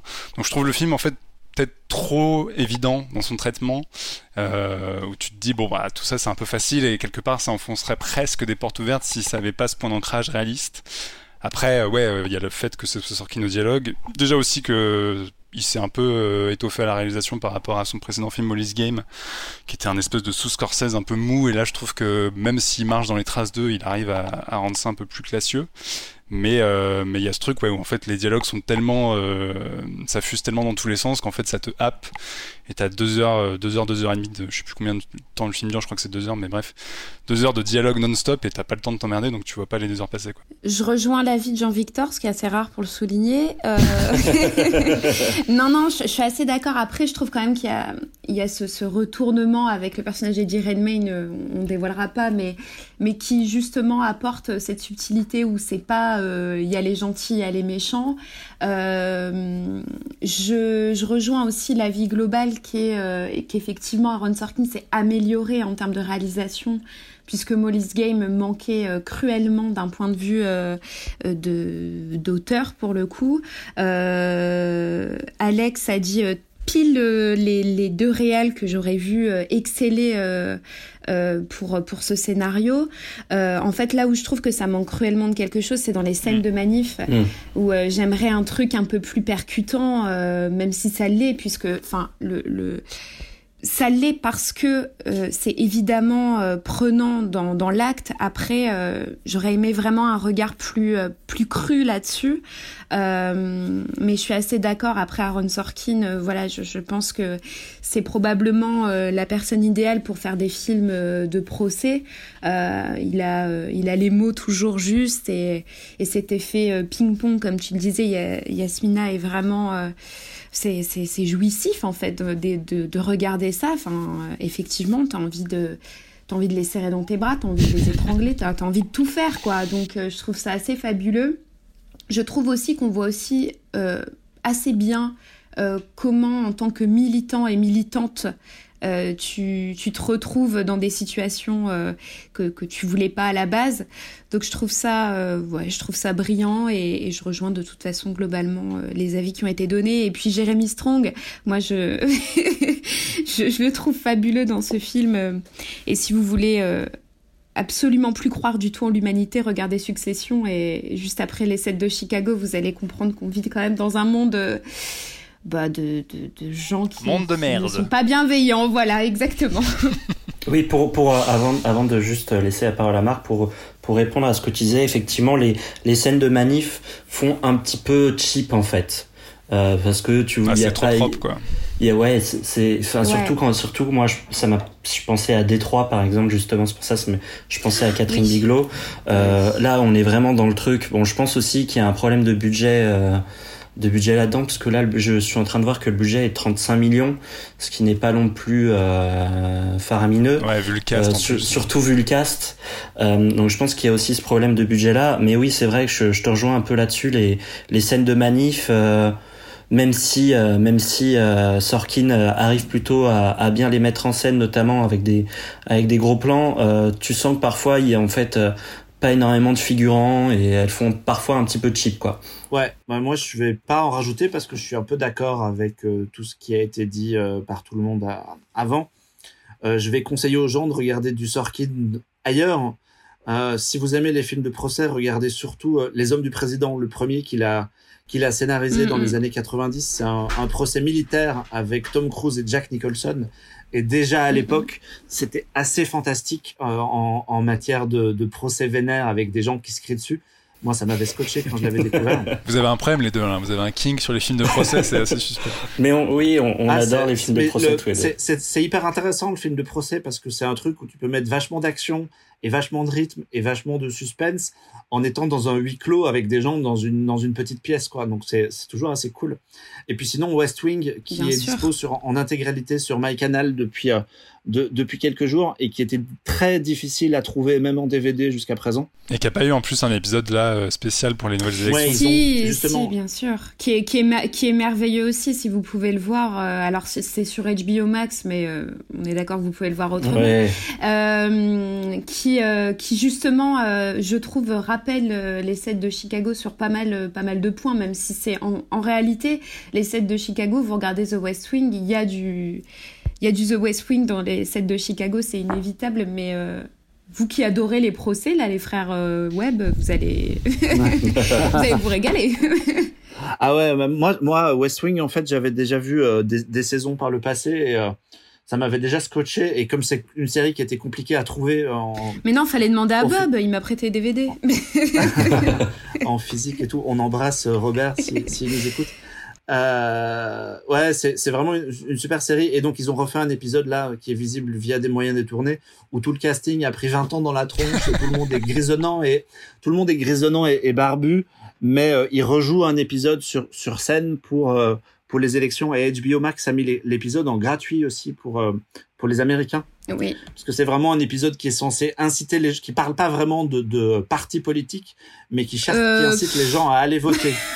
en fait, il y a des petites scénettes où, euh, enfin, en gros, il y a l'épisode et c'est coupé par les acteurs qui parlent directement aux spectateurs effectivement, on sent quand même qu'il y a une volonté de. Alors là, pour le coup, euh, tout à l'heure, je ne sais plus qui disait que c'était pas très subtil. Ça fait très, très, très américain. Euh, c'est quelque chose que je. C'était inimaginable pour euh, nous, Français et Françaises, de voir ça à la télé. Des acteurs qui coupent le donc l'épisode qui est en fait une scénographie, hein, ça se passe dans un théâtre. En plus, c'est bien parce qu'on voit enfin la réalité. Ils portent des masques, des, visières et compagnie entre entre chaque scène. Et effectivement, c'est coupé par les acteurs et les actrices qui vont euh, inciter à aller voter, qui vont euh, rappeler euh, des chiffres sur les femmes, combien de femmes. sont à la pré, sont dans le système de, je perds mes mots encore une fois, euh, juridique américain, on va parler des Afro-Américains, etc. Donc il y a vraiment aussi ce point d'honneur qui est mis euh, sur le fait que l'Amérique est en train de vivre un tournant dans son histoire et qu'il faut, faut, en faire partie. Et il y a des guests assez succulents, je, ne dirais pas, mais, euh, mais ça concerne peut-être quelqu'un qui, qui, qui est apparu sur Disney Plus récemment? Oui, je vois ce que tu veux dire. Ok. Ah, une partie de qui est Très bien. Bah, on va pas en dire plus. On va inciter les gens à regarder les sets de Chicago sur Netflix et euh, West Wing sur Canal. Merci. Et puis on va rester dans euh, l'univers de la de, la fiction. On va tenter du, on va imaginer un monde où on peut sortir de chez nous, on peut faire des choses, on peut euh, notamment voir des gens, boire des coups. On peut aussi aller au musée, voir des expositions. Je sais pas, sais pas si vous représentez un peu la chose. Peut-être qu'on pourra dans les dans les prochaines semaines.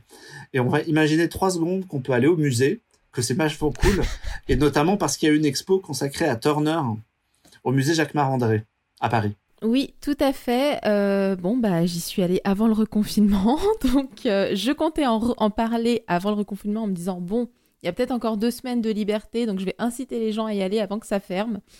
Euh, finalement, ça s'est fait plus tôt. Euh, effectivement, donc l'exposition euh, William Turner au musée Jacques Marandré, il devait commencer, il a commencé deux jours avant le premier confinement. Donc déjà, il y a eu un souci, ils ont dû fermer. Et d'ailleurs, bon, bah là, je vais vous parler plus de l'exposition en elle-même et du musée, mais en tout cas, sachez que vous pouvez même faire une visite virtuelle sur le site internet du musée Jacques Marandré ce qu'ils avaient prévu de faire déjà pendant le premier confinement et ce qui continue aujourd'hui puisque euh, euh, l'exposition avait été rallongée au 11 janvier, sauf qu'on ne sait pas si ça rouvrira d'ici là. Donc euh, voilà, c'est toujours accessible. Alors pourquoi William Turner? Parce que je, je n'ai pas une grande culture artistique, j'avoue, mais c'est euh, un artiste, moi, qui m'a énormément touchée, que j'ai découvert euh, pendant mes études supérieures et, euh, et dont j'ai pu voir déjà les tableaux sur d'autres expositions à Paris, également lorsque je suis allée à Londres.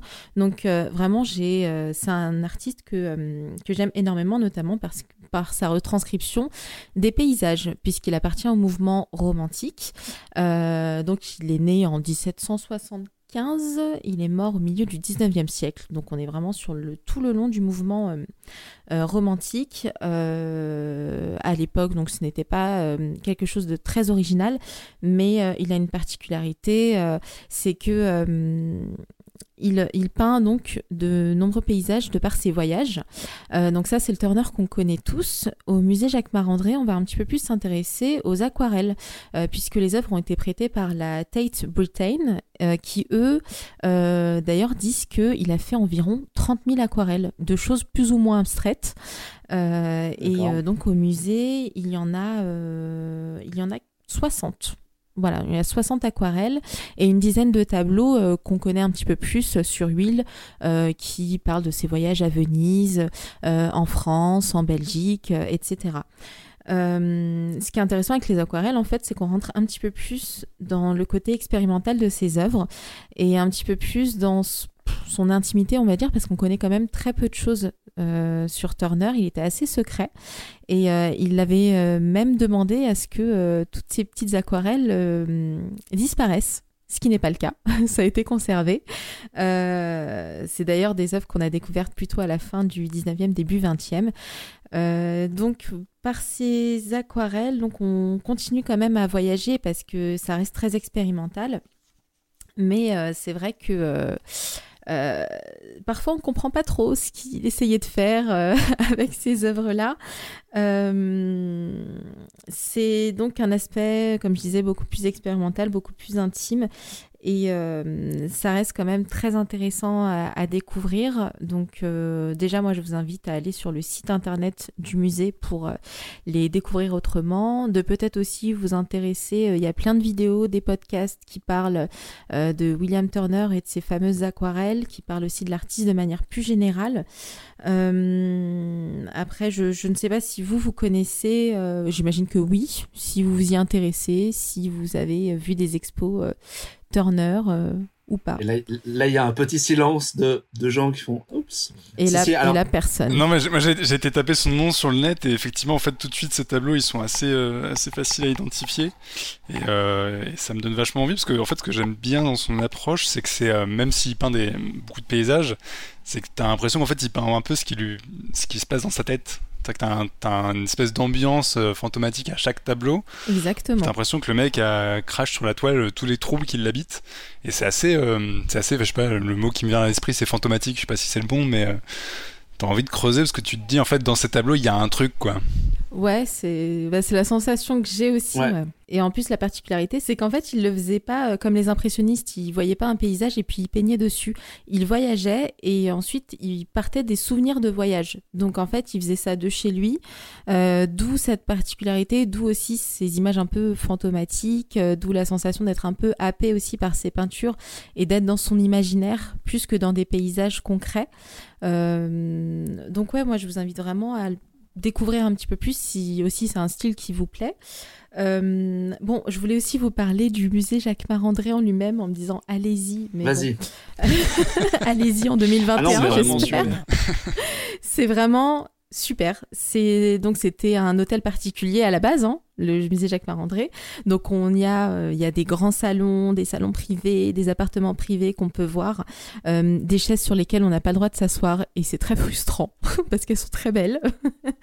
euh, donc bon bah c'est un musée qui avait été, qui était à la base un hôtel particulier à la demande de Édouard André, puisque ça date de, de bah, du nouveau Paris de l'époque. Hein, C'était l'époque haussmanienne. donc la construction elle s'est terminée en 1876, l'inauguration également. Euh, et puis par la suite, donc à la demande de son épouse Nelly Jacquemart, euh, à sa mort, c'est devenu euh, accessible au grand public. Donc ça s'est transformé en musée. L'inauguration du musée en lui-même, il s'est fait en 1913. Donc ça reste assez récent, hein. c'était il, il y a 100 ans. Voilà. Euh, donc aussi au musée, si vous le souhaitez, lorsque ce sera rouvert, il y a un café. Ah voilà. Euh, le café, il est installé. Euh, ah bah, vous pensez évidemment que j'allais parler de faire un podcast sans parler de, café, de, de bouffe. Vous vous trompez. donc voilà, le café en question, il est installé dans la salle à manger, hein, qui était la salle à manger des deux des deux époux. donc j'y ai expérimenté. Je ne connaissais pas les pâtisseries Storer, qui est la plus vieille pâtisserie de mm. Paris, d'ailleurs. Euh, c'était très bon, hein, clairement. Euh, c'est des pâtisseries très classiques. Hein. On est sur des euh, tartes au citron, mm. sur des Paris-Brest, mais c'est tellement bon. donc on y sert des thés, des cafés, etc., etc. Moi j'ai goûté le thé Benjamin et Barton mm. que je ne connaissais pas. Euh, ça m'a donné envie d'en commander. Euh, là, je, vais peut-être en profiter pendant le confinement pour en commander. Euh, en plus, ça permet d'avoir une vue sur le jardin, sur le jardin intérieur du musée, qui est, qui est quand même très joli.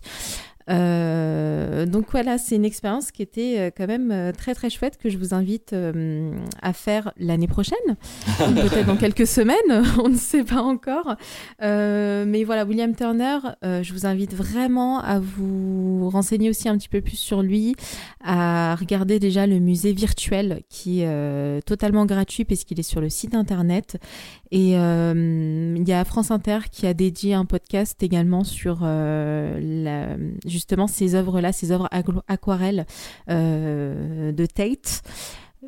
Bah justement lors de l'inauguration de, de, cette exposition. Donc voilà. Et du coup, j'ai une question sur, la, sur les toiles. Elles sont de quelle taille à peu près?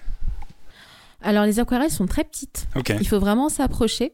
Euh, heureusement, bah, heureusement et pas heureusement, les visites, euh, on devait réserver un créneau mm. pour les visites pour des raisons sanitaires, donc on était moins nombreux.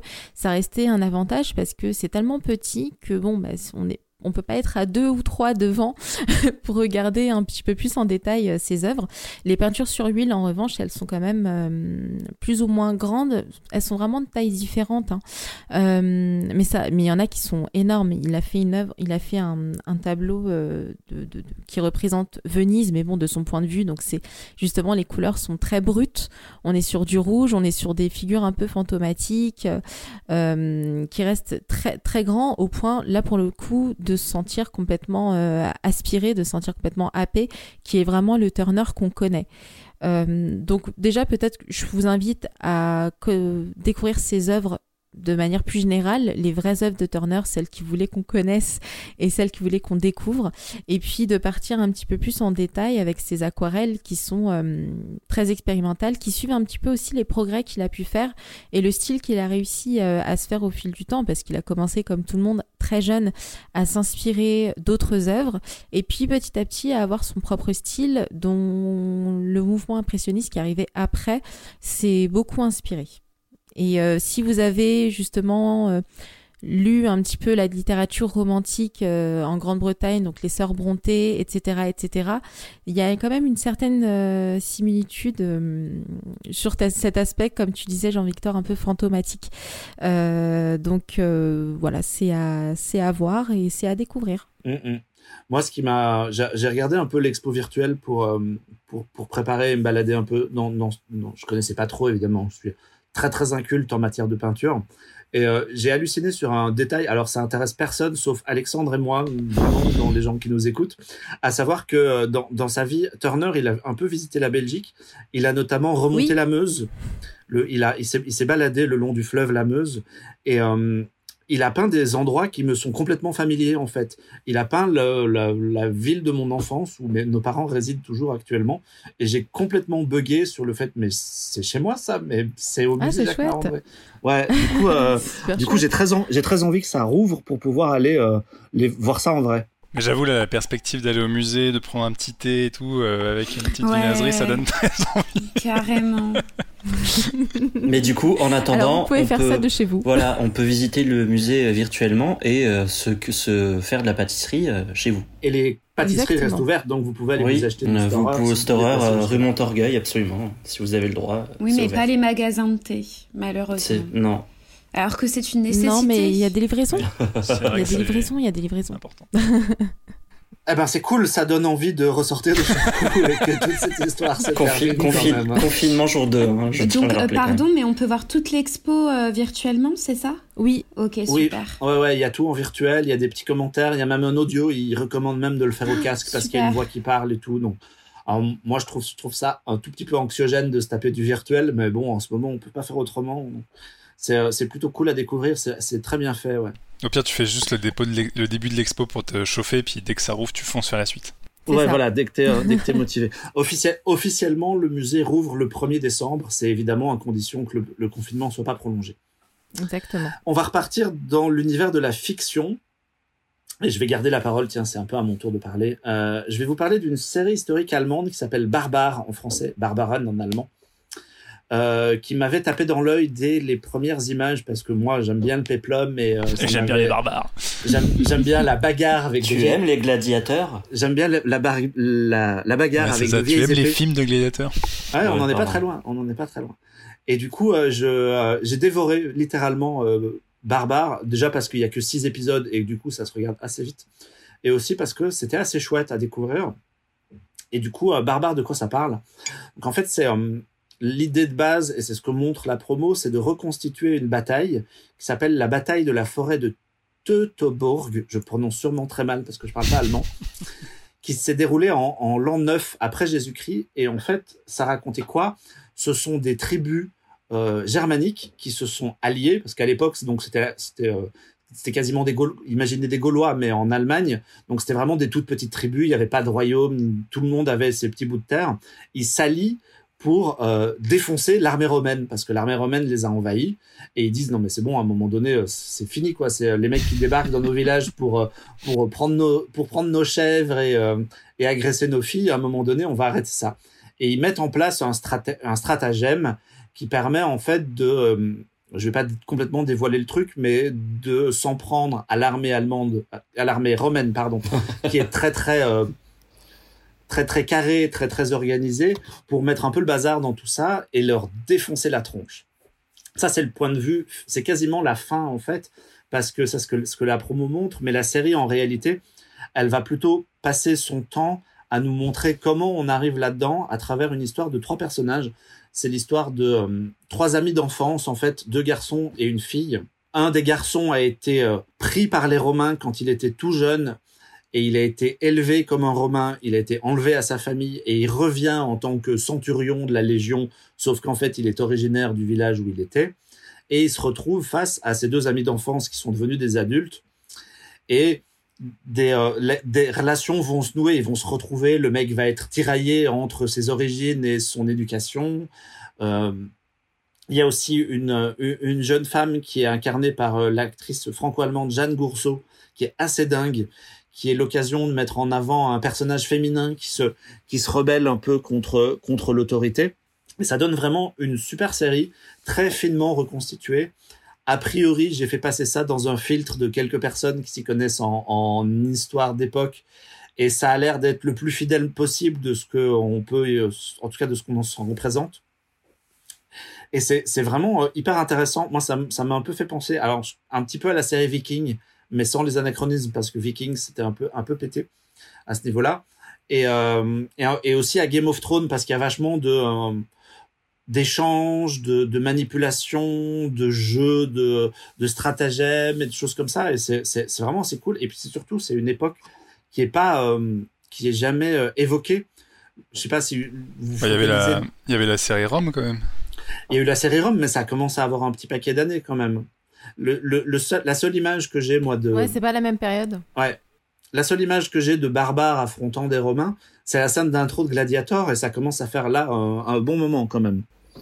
Et euh, mais c'est c'est parce que tu dis que la, la bagarre euh, elle est là qu'à la fin, mais est-ce qu'il y a un peu de bagarre quand même ah ouais, ouais, euh, pendant les épisodes? Est-ce qu'il y a des ah, des épées, du sang? Évidemment, on est. Alors, on parlait tout à l'heure avec Jean-Victor de Moa et de la préhistoire où on se préoccupait pas ni des enfants ou, euh, ni des femmes et que c'était un peu la loi de la jungle.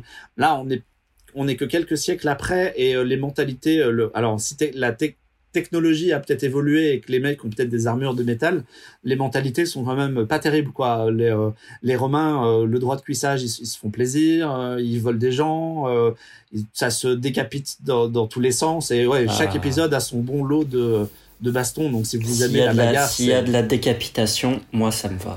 S'il y, a de la bagarre, c'est cool. Phrase du jour, Alex. Donc voilà, c'est en plus ça a l'avantage d'être que en six épisodes, donc c'est assez vite vu. Ce qui est à la fois la, peut-être la qualité et le seul défaut de la série. C'est que moi j'ai eu l'impression que les scénaristes avaient pensé à un peu plus de temps à l'écran.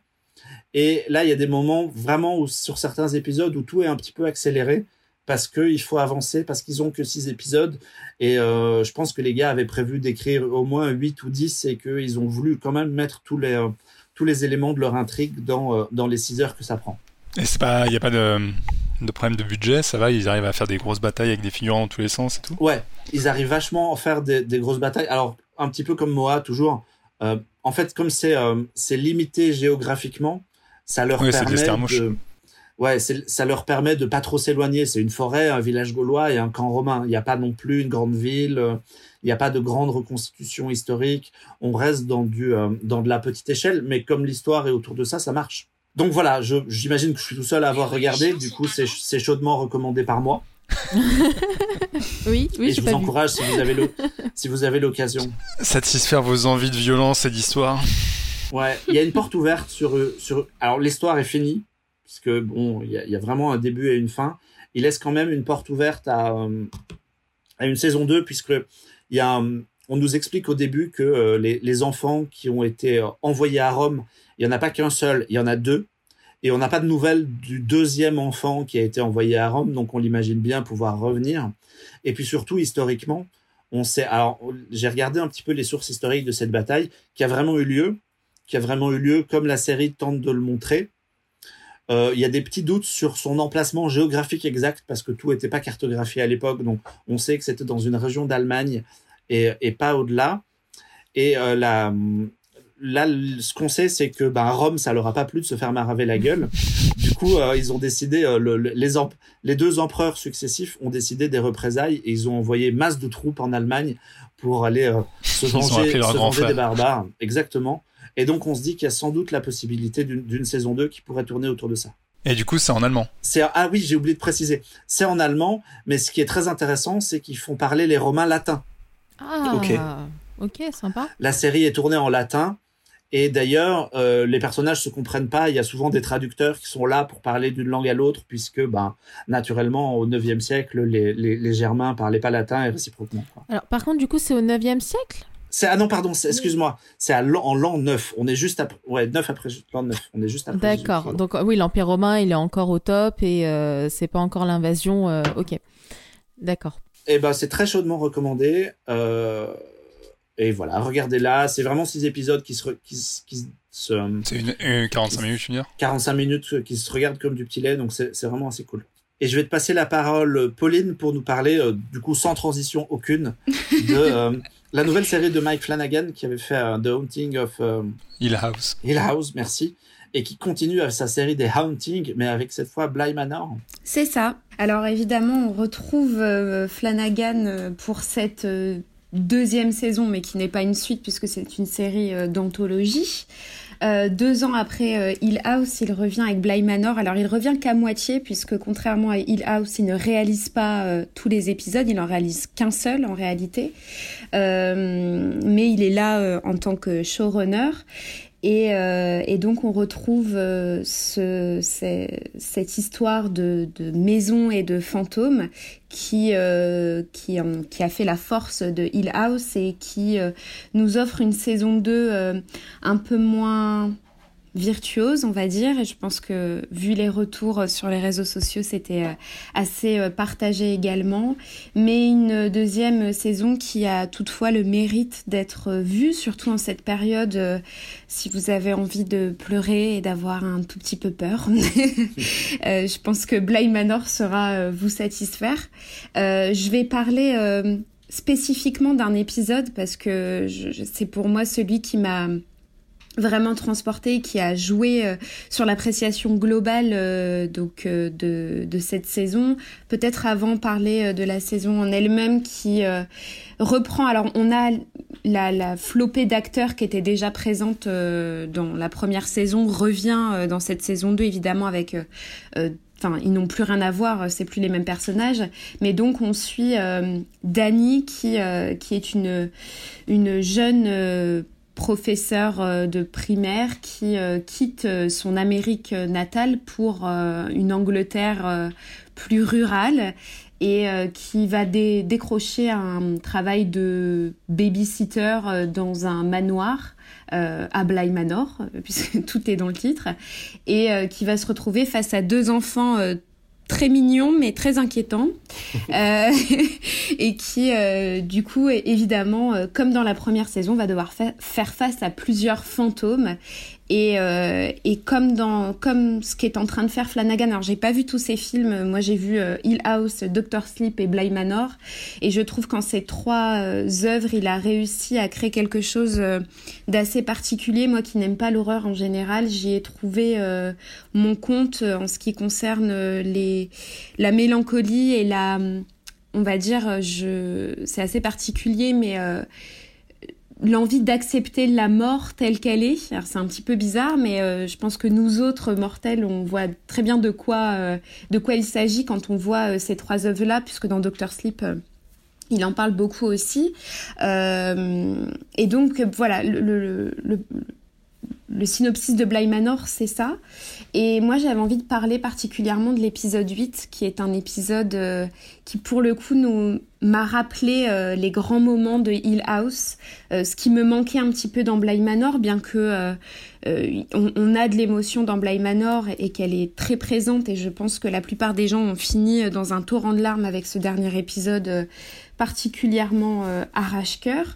Mais euh, moi, il y a un épisode, donc cet épisode, ce fameux épisode 8, qui a été réalisé d'ailleurs par une bruxelloise ah euh, qui s'appelle Axel Caroline, qui est une réalisatrice, scénariste et productrice de, de films et de courts-métrages de genre, d'horreur et euh, scénarisé par Léa Fong, qui euh, d'ailleurs va créer, enfin, qui est sur la production d'une autre série d'horreur avec Flanagan qui sortira normalement en 2021 euh, sur Netflix, qui s'appelle The Midnight Club et qui se passera dans un hôpital avec des enfants. Donc voilà, pour vous donner le. Il y a une thématique. voilà, la, il y, a, une thématique qui se dessine chez lui. Euh, et donc cet épisode 8, pour, je vais arrêter de, de, teaser cet épisode et enfin en parler, euh, qui s'appelle Histoire singulière de quelques vieux habits. Et je trouve déjà que c'est extrêmement poétique. On y retrouve euh, Kate Siegel qui avait joué, euh, qui jouait Theo dans la première saison et qui joue ici euh, Viola. Et en fait, c'est un véritable hommage, je trouve, au film d'horreur. Alors tout, tout l'épisode est en noir et blanc et il agit un peu comme une espèce de parenthèse dans cette saison puisqu'on y retrouve, en fait, ça, on est transposé euh, au XVIIIe siècle, il me semble, où, euh, où en fait on y découvre l'histoire d'un des fantômes qui hante actuellement Bly Manor. Et, euh, et cet épisode a une narration qui, euh, qui me, moi m'a procuré, euh, j'avais l'impression d'être une enfant face à un conte qu'on me raconte. Et, euh, et, je le trouve, je trouve la réalisation vraiment sublime, la mise en scène, elle est, voilà encore une fois, elle, elle rappelle des films plus anciens comme Les Innocents ou, ce genre de films qui sont des, des, des films assez cultes dans, dans le genre et, euh, et je trouve que enfin voilà encore une fois je trouve que c'est une vraie parenthèse dans cette série. Je me suis un petit peu perdue dans ce que j'avais à dire. Mais en tout cas euh, sachant que les innocents c'est le c'est un film des années, des années 60 et c'est adapté du même bouquin dont est adapté Bly Manor. Tout à fait oui. C'est en fait Bly Manor est adapté d'une d'une nouvelle qui s'appelle Le Tour des Roues euh, et que j'ai que j'ai lu juste avant d'ailleurs de de regarder Bly Manor J'avoue que Manor m'a fait du bien parce que elle est assez compliquée en fait cette nouvelle à lire. Donc c'est écrit par Henry James euh, et il y a des espèces de temporalités différentes qu'on retrouve évidemment dans Bly Manor, mais qui, qui est assez compliqué, euh, je trouve, à, malgré le fait que, que, la nouvelle ne fasse pas énormément de pages. Euh, elle est assez difficile en fait à, à comprendre, je trouve. et Bly Manor, qui est une une adaptation assez fidèle, réussit justement euh, ce tour de force de nous faire euh, vraiment, enfin, d'y voir plus clair euh, dans tout ça. Et, et, voilà. Je ne sais pas si vous l'avez vu. Alors moi pas, j'avais regardé la, première, le début de la première série sans accrocher plus que ça. J'avais une question par contre. C'est pas perturbant quand tu as vu les deux saisons de retrouver les mêmes acteurs mais dans des rôles complètement différents? Au début, ça l'est un peu, mais si tu veux, c'est un peu comme euh, American Horror Story ou American Crime Story où tu as euh, justement les mêmes acteurs qui reviennent dans un rôle différent. Euh, là, pour pour quelques personnages, c'est un petit peu euh, difficile au départ de s'en détacher. En plus, euh, surtout qu'au départ, tu, forcément, tu fais le lien avec ce qu'ils ont vécu dans la saison d'avant, en te disant, bah non, c'est pas du tout la même chose. Le fait que ce soit pas la même époque, ça aide. Euh, dans la première saison de Hill House, on n'était pas du tout dans les années 80. On était soit en 2018-2019 quand la série est sortie, soit dans leur enfance donc c'était plus les mêmes euh, acteurs. Donc je trouve que ça, euh, ça te prend peut-être la moitié du premier épisode et après euh, tu passes à autre chose parce que la caractérisation des personnages, elle n'est pas du tout la même. D'accord. Qui d'autre l'a regardé? Ici Yasmina, tu connais un peu Haunting of? J'ai vu le premier épisode de Hill House et j'ai pas continué. Mhm. Pas à cause de moi, mais à cause d'une autre personne qui aime pas trop les trucs d'horreur. Mais ah j'ai peut-être continué. Parfois, on doit composer avec son foyer, oui, tu m'étonnes. Mais euh, j'ai très envie de continuer, effectivement. Bly Manor fait un poil moins peur que Hill House, je trouve, mais... Euh, D'accord. Je trouve que Flanagan a cette euh, particularité de, de faire de, de l'horreur un peu enfin, soft et surtout, comme dans Hill House, moi, moi je suis très très peureuse face aux, aux films d'horreur, aux fantômes, etc. Et ce que je trouve assez fort, c'est à chaque fois, il y a une explication à ce fantôme qui fait que tu, ça désamorce en fait la peur que tu peux avoir au départ. Il a un vrai regard justement sur euh, sur la mort, c'est ce que je disais au départ, qui fait que tu n'en as plus peur et c'est presque apaisant. C'est un peu bizarre là, vous allez me trouver vraiment bizarre, mais je trouve qu'il y a un, il y a un espèce, il y a quelque chose d'apaisant dans ce qui nous montre des fantômes et de la mort. D'accord. Et de cette composition entre les personnages et. Oui, il s'intéresse à eux. Ouais. Notamment dans Bly Manor. Ok. La façon dont, la façon dont, dont, on, dont on parle, alors j'ai pas encore vu, mais la façon dont on parle, ça me fait un petit peu penser au, au film Les Autres. Oui, il y a un peu de ça aussi, oui, c'est vrai. Bah, les Innocents, c'est une des grosses influences des autres. Oui, tout à fait. Ou l'orphelinat, je sais pas, est-ce que c'est un peu similaire ou bof? Pas vraiment dans les thématiques, euh, il y a quelque chose, mais sinon, non, c'est pas. Après, peut-être que justement, sa prochaine série, euh, The Midnight Club, quand j'en parlais, euh, peut-être ressemblera davantage à ça, mais il y a quelque chose de ça, de, de cette. De, de, cet aspect très fantomatique qui euh, te fait peur, mais qui va être expliqué pour euh, moins te faire peur. Mais il y a un petit peu de ça, ouais. Et sachant que tu as, commencé à l'évoquer sur euh, Bly Manor, du coup, il n'est pas tout seul et il a pris en fait plein de, de réalisateurs un peu euh, prometteurs de, de, genre. Il y a notamment Kieran Foy qui avait fait euh, Citadel, Sinister 2 et Eli sur Netflix. Est-ce que ça sent vraiment que chacun a réussi à mettre sa patte ou est-ce qu'ils essaient quand même de rentrer tous dans le cahier des charges de Flanagan? Alors, je, je trouve que c'est un peu moins bien réalisé euh, le reste parce qu'il réalise que le premier où on sent vraiment Flanagan euh, aux commandes parce que en plus quand on a vu Hill House qui là pour le coup a été entièrement réalisé par Flanagan on le sent. Euh, après c'est comme dans toutes les séries où en fait tu as plein de réalisateurs et réalisatrices. Je tiens à, mentionner le fait que Bly Manor est, pas, est quasiment scénarisé entièrement par des femmes. Euh, il y a une douzaine de scénaristes et les femmes sont en sont en majorité, donc c'est assez rare. Et il y a pareil, ah, les réalisatrices euh, sont assez présentes et encore une fois, c'est assez rare pour le souligner. Euh, après, tu sens que ça veut quand même coller au premier épisode et à Hill House. Ouais, Donc, y a un au final, oui, voilà, c'est un peu comme toutes les séries où quand on nous dit ah bah tiens ça ça a été réalisé, cet épisode a été réalisé par telle personne, c'est un peu comme Mindhunter et Fincher quoi. C'est même quand c'est pas lui qui réalise, tu sens qu'il y a la, la patte euh, Fincher et là pour le coup tu sens qu'il y a la patte Flanagan. Après c'est quand même c'est un peu moins bien quand tu connais vraiment le style. Après, euh, je, je, suis certaine que la plupart euh, des gens qui ne font pas réellement attention à ça euh, ne voient pas la différence et à juste titre. Ok, très bien. Bah écoutez, moi ça me, ça me paraît. Et puis en plus, bon, j'allais dire, aujourd'hui c'est Halloween, mais du coup on le mettra en ligne quand ce sera plus un peu après. C'est période pour se faire peur. C'est la bonne période, ouais. Eh ben moi, ça m'a plutôt encouragé à rejeter un œil et à redonner sa chance à, une série où j'avais pas hyper accroché à, la première partie. On va changer de sujet un peu radicalement. Hein. On va parler, euh, on va parler de, on va passer de pardon de l'horreur à l'humour. Parce qu'on aime l'humour. Puisque Alexandre, tu veux nous parler de La Flamme. Exactement. Euh, je voulais vous parler de La Flamme. C'est la un peu la série événement de Canal Plus. Euh, de j'allais dire la, rentrée entre guillemets. alors La Flamme, c'est un remake français de la série US qui s'appelle Burning Love, Burning Love pardon, qui est une série produite par Ben Stiller qui est passé il y a quelques années euh, aux États-Unis. Et ici, c'est produit, écrit et réalisé par Jonathan Cohen, euh, Jérémy Galland et Florent Bernard. Et en fait, l'idée, c'est de parodier euh, les émissions de télé-réalité de célibataires où euh, un mec doit choisir une fille parmi plusieurs candidates ou euh, ou ou, l'inverse, sachant que cette première saison, c'est donc on a un célibataire et 13 prétendantes et qu'a priori la saison 2, ce sera l'inverse, ce sera une célibataire et 13 prétendants. Donc on a un casting quand même assez hallucinant parce qu'on a évidemment Jonathan Cohen qui joue Marc, le célibataire qui est un gros débile, macho, sexiste et pilote de ligne.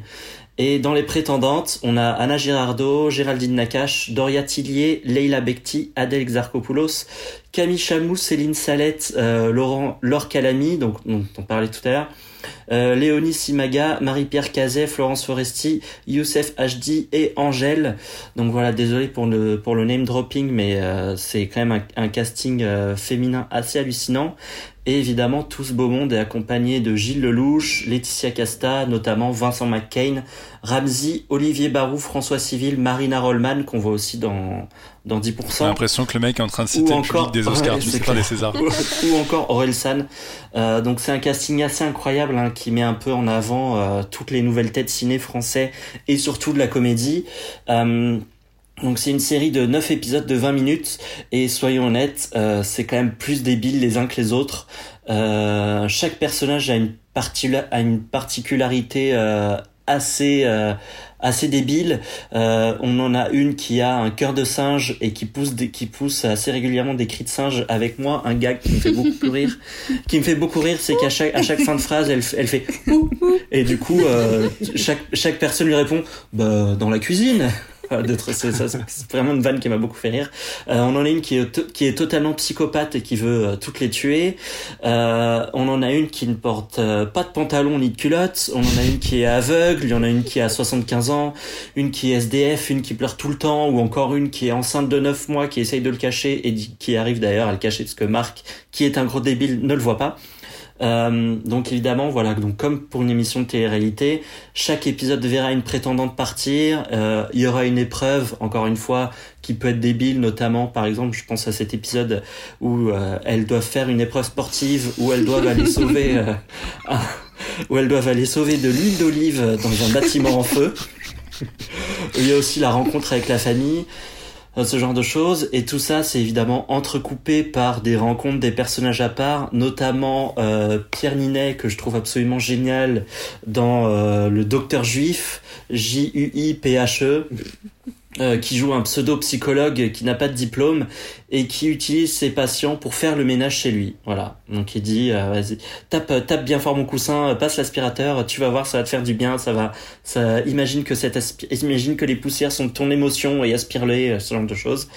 Et alors bon, clairement, on regarde pas ça pour son intelligence ni pour sa finesse. un des premiers épisodes d'ailleurs se termine sur un énorme climax pour savoir si oui ou non le personnage joué par Doria Tillier a pété. Mais moi, voilà, ça me fait beaucoup rire. Hein. C'est mon genre d'humour. Euh, j'aime les blagues de prout. Euh, c'est mon type d'humour. Ça m'a beaucoup fait rire, même si je peux comprendre qu'on reste complètement euh, stoïque par rapport à ça. Euh, J'aurais quand même quelques petites réserves, même si euh, vraiment, euh, moi, il y a vraiment certains épisodes où je pleurais de rire. J'aurais quand même quelques petites réserves. Je trouve que le côté euh, réalisation est un peu too much sur le côté télé-réalité, c'est-à-dire qu'on a sans cesse des cuts et sans cesse des zooms sur les personnages, et on voit en fait que c'est un petit peu fake. Et et après, bon, bah forcément, euh, c'est des épisodes qui sont très courts, qui sont qui sont de 20 minutes, donc on a euh, un petit peu un côté redite entre les épisodes, puisque bon, bah, ce sera toujours la même personnalité, toujours les mêmes personnages, même si on va avoir euh, voilà des situations extérieures assez loufoques.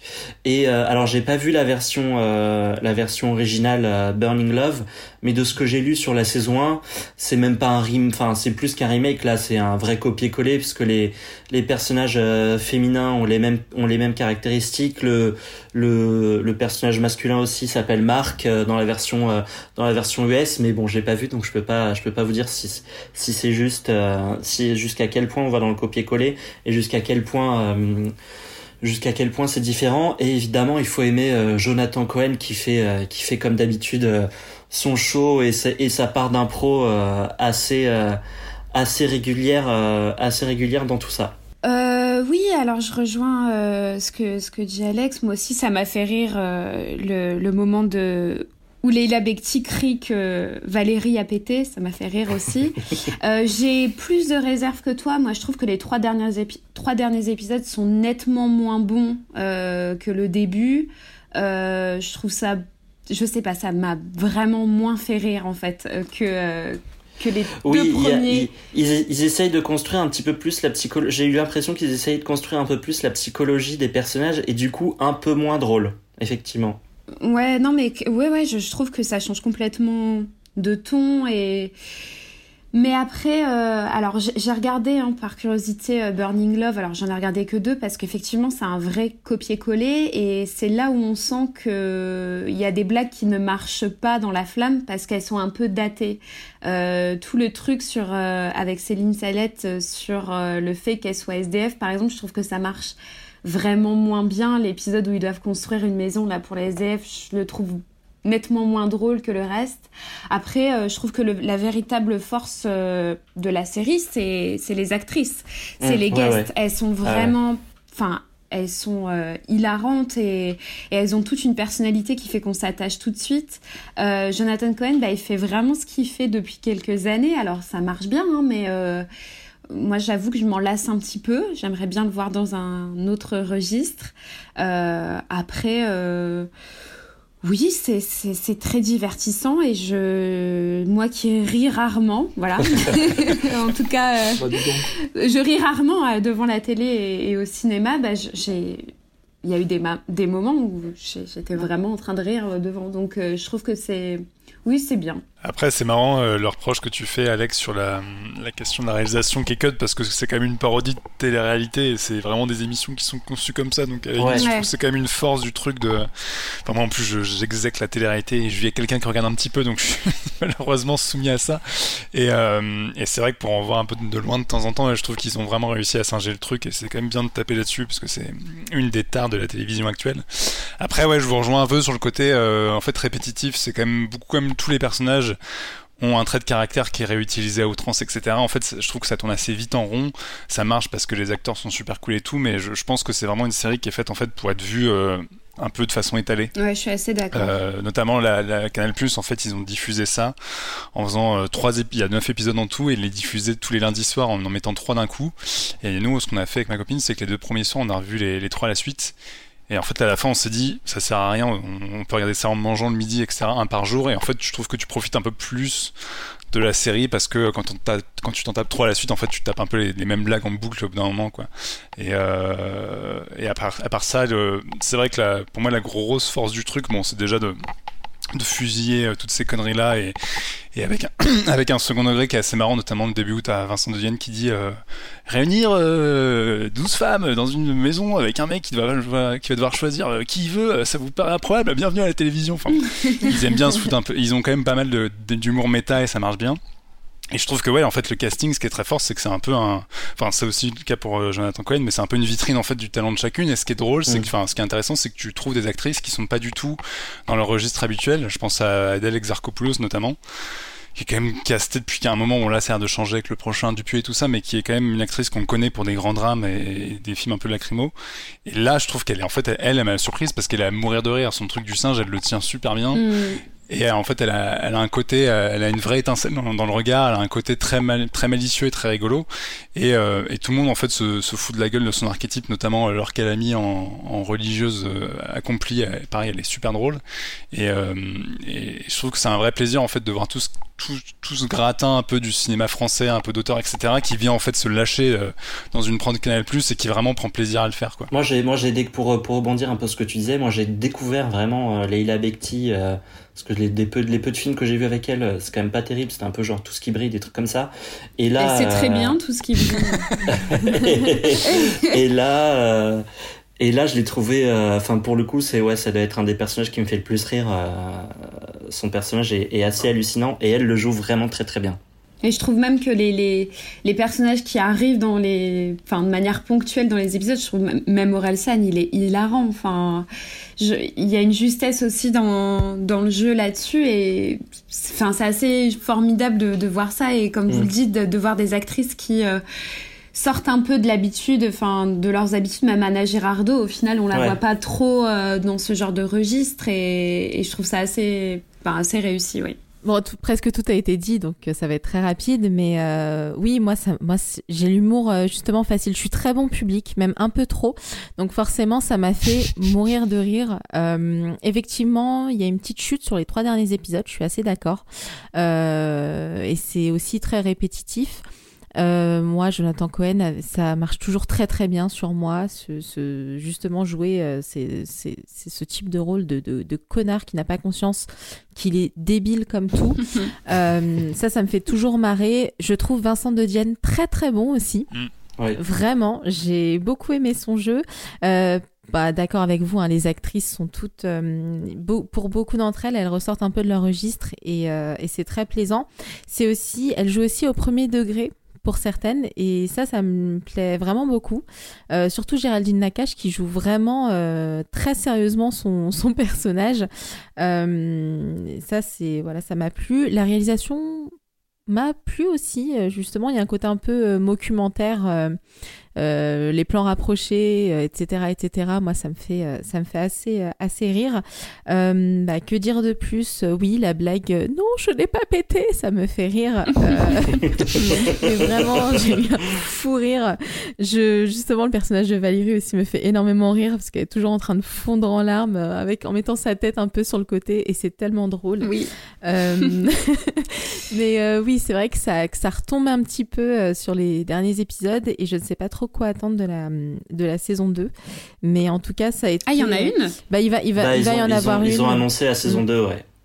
Ah d'accord. Euh, mais du coup avec un nouveau casting, euh, enfin. ouais c'est ça. Ce sera, bah du coup ce sera une une célibataire et euh, et 12 prétendants. Ok. Et vous voyez qui vous en célibataire? Bah pour le coup, ce serait ce serait assez drôle de que ce soit de reprendre le cast, de reprendre le casting et de reprendre les personnages masculins qui interviennent et d'en faire autre chose et comme pour euh, Haunting of euh, Bly Manor où finalement c'est ouais la comparaison est grand écart. Euh...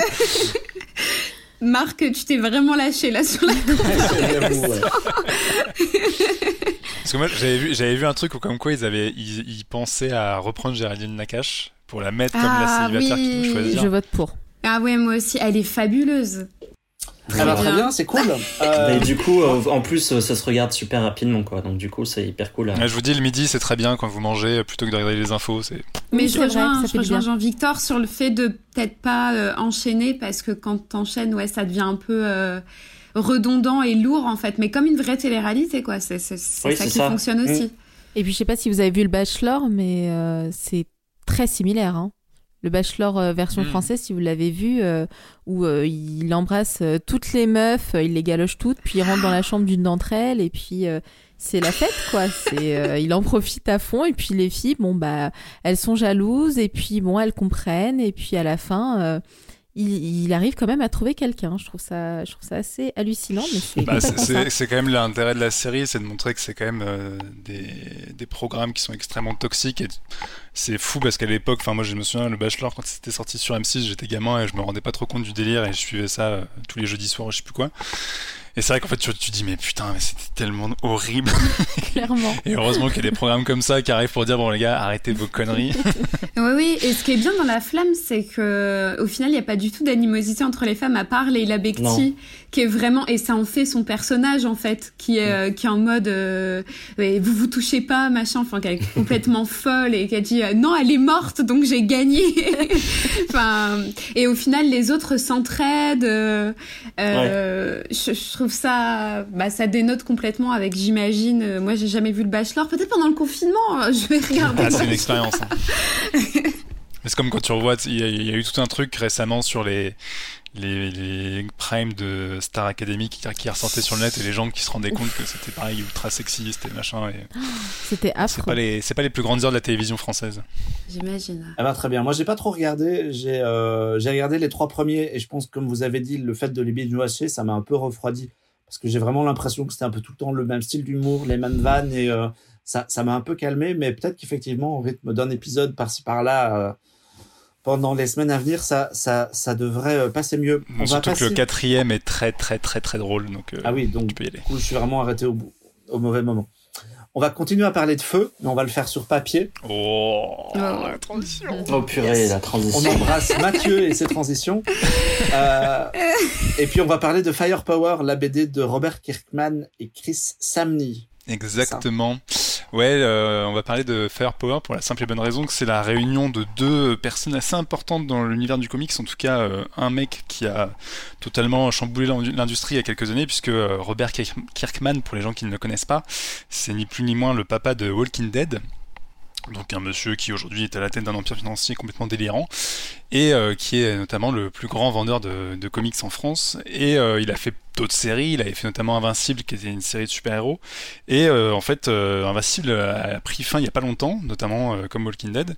Et il s'est dit que écrire du super-héros ça lui plaisait mais qu'il aimerait bien essayer de faire ça un peu différemment. Et donc le résultat s'appelle Firepower avec Chris Samney au dessin et Firepower, en fait, ce qui est marrant, c'est que le pitch de base est un espèce de melting pot de plein de trucs qu'on connaît, euh, puisque on suit un personnage qui s'appelle Owen Johnson, qui va partir euh, en fait euh, en quête d'un temple un peu mystérieux et mystique Shaolin, au beau milieu de steppes enneigées. Donc c'est vraiment le début de Batman Begins et de plein de, récits comme ça. Et pourquoi en fait il, cherche ce temple? Parce qu'il est en quête de, savoir sur ses parents biologiques, parce qu'il était abandonné très jeune, et, enfin il a vécu une tragédie, donc en fait il cherche à savoir ce qui vraiment provoqué la tragédie. Et donc, euh, pour euh, arriver à ça, il doit retrouver ce fameux temple qui va, je vous spoil, très vite trouver au bout de quelques pages, et où en fait il va rentrer dans une espèce d'école Shaolin qui, euh, qui cherche à maîtriser le pouvoir du feu parce que les mecs en fait sont tenus par un espèce de gourou un peu délirant. Je sais pas si vous vous souvenez le, le, sage qui apprenait le kung fu à Béatrice Kido dans Kill Bill. Bah, c'est un peu la même version, mais avec des baskets, euh, des écouteurs et, euh, euh, une casquette. Et le mec est, un vieux sage Shaolin, mais en même temps, il, aime bien les nouvelles technologies et écouter de la musique quand il fait ses trucs. Donc il y a un petit côté remise au goût du jour plutôt rigolo. Et en fait, ce qui est, ce qui est vraiment marrant, c'est qu'à la fois, donc on a vraiment en terrain conquis dès le début, parce que ça, ne passe, ça passe son temps à citer des choses qu'on connaît, mais le fait que Robert Kickman soit à l'écriture, ça tient le truc. C'est vraiment il est sous influence, en même temps je trouve qu'il arrive à tirer son épingle du jeu et en fait les, personnages sont assez attachants, toujours parce qu'il a ce petit truc, cette petite différence, notamment ce maître Shaolin un peu, un peu foufou, qui fait finalement le, sel et la singularité du truc et qui permet de tirer un peu son épingle du jeu par rapport à ses grosses influences. On pense aussi beaucoup euh, notamment à Iron Fist pour les lecteurs de BD. Et euh, et donc en fait on est vraiment dans un pur récit initiatique parce que c'est un premier tome et en fait faut savoir que le titre en VO c'est Prélude et que en fait Firepower va donc être une longue série a priori où euh, on va découvrir le personnage plus tard revenir avec euh, de, nouveaux pouvoirs qu'il aura peut-être acquis dans ce premier tome, je vous dirai pas à la fin. Mais, euh, mais ce qui est assez marrant c'est que en fait on est dans un pur récit initiatique, on est vraiment sur par exemple le début de Batman Begins pour vous donner une référence assez facile à, capter. Et mais le mec s'est dit je vais vraiment traiter ça de fond en comble, aussi bien le, parcours du personnage, qui pourquoi est-ce qu'il enquête là-dessus, etc. Sachant que en fait quand il arrive notamment dans ce temple, le mec s'est tapé tous les temples du monde et en fait est déjà une brute en arts martiaux.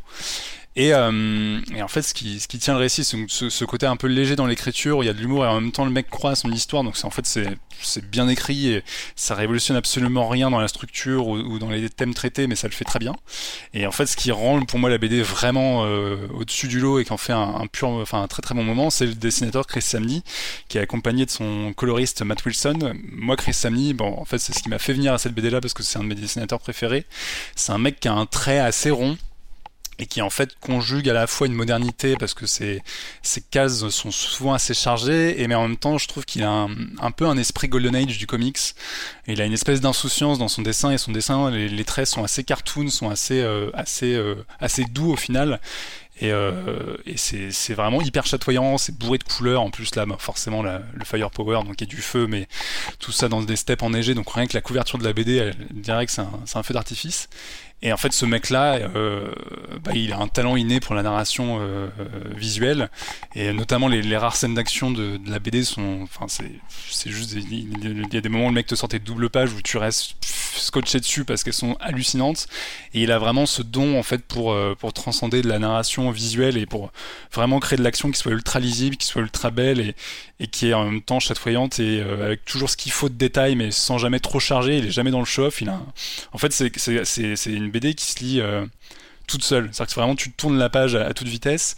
Et euh, moi, ça m'a fait un truc que j'avais j'ai assez rarement euh, quand je lis un tome, c'est qu'en fait, j'étais même pas arrivé aux deux, tiers de la BD. Et quand bien même j'étais, euh, j'avais entre guillemets, j'avais mes chaussons quoi. C'est-à-dire que je, savais dans, dans, quoi je mettais les pieds en termes d'histoire. j'étais que dans les références que je connaissais. Et en même temps, j'ai désingué la BD en 30 minutes. Et aux deux tiers de la BD, je me disais putain, mais en fait, j'espère qu'il y a une suite. Et à la fin, en fait, j'ai compris que c'était que le prélude et qu'il y aurait plein d'autres aventures de, ce personnage-là. Et euh, donc, c'est au final, c'est vraiment du, comic book ultra classique dans, dans ce que ça aborde et dans les, thématiques un peu super-héroïques, etc. On pense, je l'ai dit, à Batman. On peut aussi penser un peu à Lara Croft pour d'autres références un peu pop. Mais c'est en fait, euh, c'est ultra efficace. C'est hyper bien fait. Et en fait, c'est une BD que tu peux donner à peu près tout le monde. Je pense que que tu sois gamin ou que tu sois adulte, c'est quand c'est bien fait, en fait, comme d'hab, bah, ça se lit tout seul. Et, euh, je me disais que voilà une petite BD euh, de super-héros euh, sympathique et, et chatoyante, c'est toujours plaisant. Tout à fait. Alexandre, tu l'as lu toi? Oui, alors j'ai pas fini, hein, j'en suis aux deux tiers à peu près.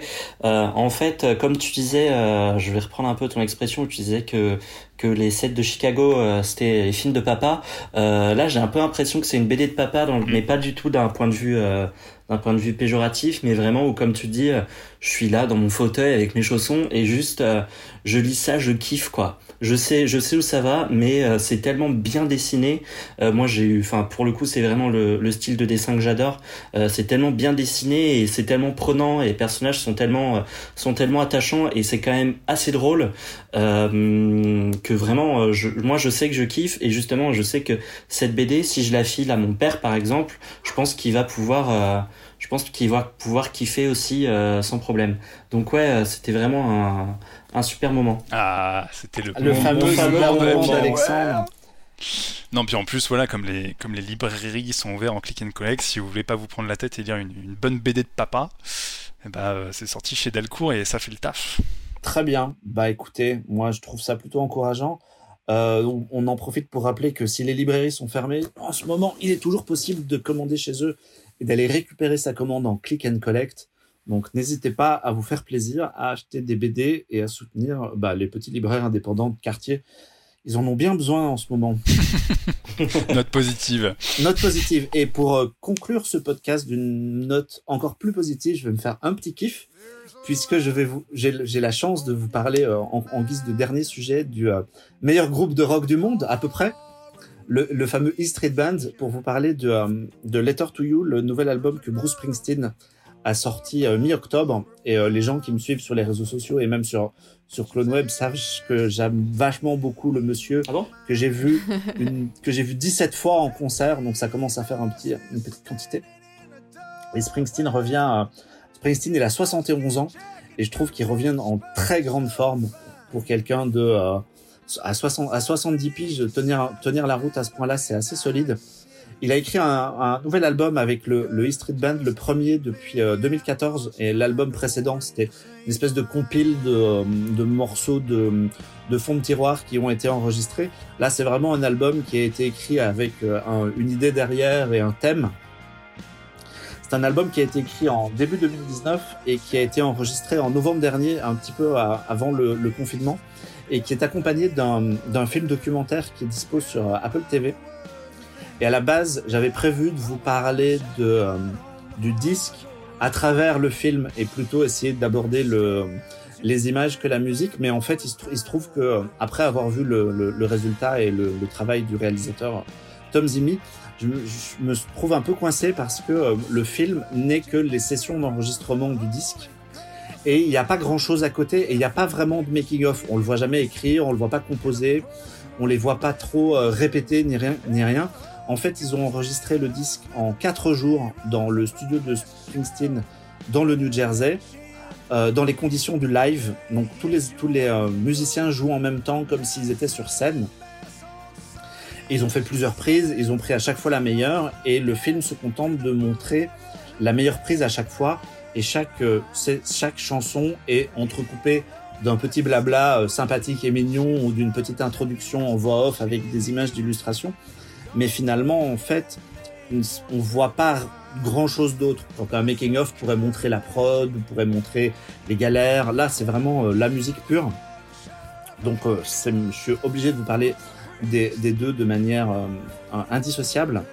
En fait, l'idée du disque est, est, née en début 2019 parce que Springsteen, quand il avait 16-17 euh, ans, il appartenait à un groupe qui s'appelait euh, un groupe de lycée, hein, typiquement euh, vous et vos potes dans un garage, qui rêvait, qui rêvait de percer. Alexandre, on sait que tu as fait ça dans, tes jeunes années avec des cheveux longs. Ben lui, c'est exactement la même chose. il appartenait à un groupe. Je suis pas devenu Bruce Springsteen malheureusement. Qui s'appelait les Castiles. Et en fait, en 2019, le dernier membre, l'autre dernier membre des Castiles est décédé. Et, et Springsteen s'est rendu compte qu'il était le dernier survivant du groupe de départ de, de, de, ses potes musiciens à partir desquels tout est parti en fait, puisque lui, quand il a commencé dans, dans, son, dans ses garages avec ses copains et à faire, à animer des, des petits shows sur des micro-scènes dans des bars, c'est de là qu'est partie sa carrière. Et il s'est dit, mais merde, je suis le dernier de, de, de cette bande-là, et c'est vraiment bizarre. Et comme il, le, le, le Street Band a, a, été aussi marqué par euh, des décès de gens, parce que malheureusement, tous les gens nés dans les années 40 commencent à avoir un paquet d'années. Euh, bah du coup il y avait il y avait une thématique de vouloir écrire un peu. Alors dit comme ça c'est un, petit peu glauque puisque c'est un album qui parle vachement de la mort en fait mais qui essaye de l'aborder de manière euh, positive et intéressante.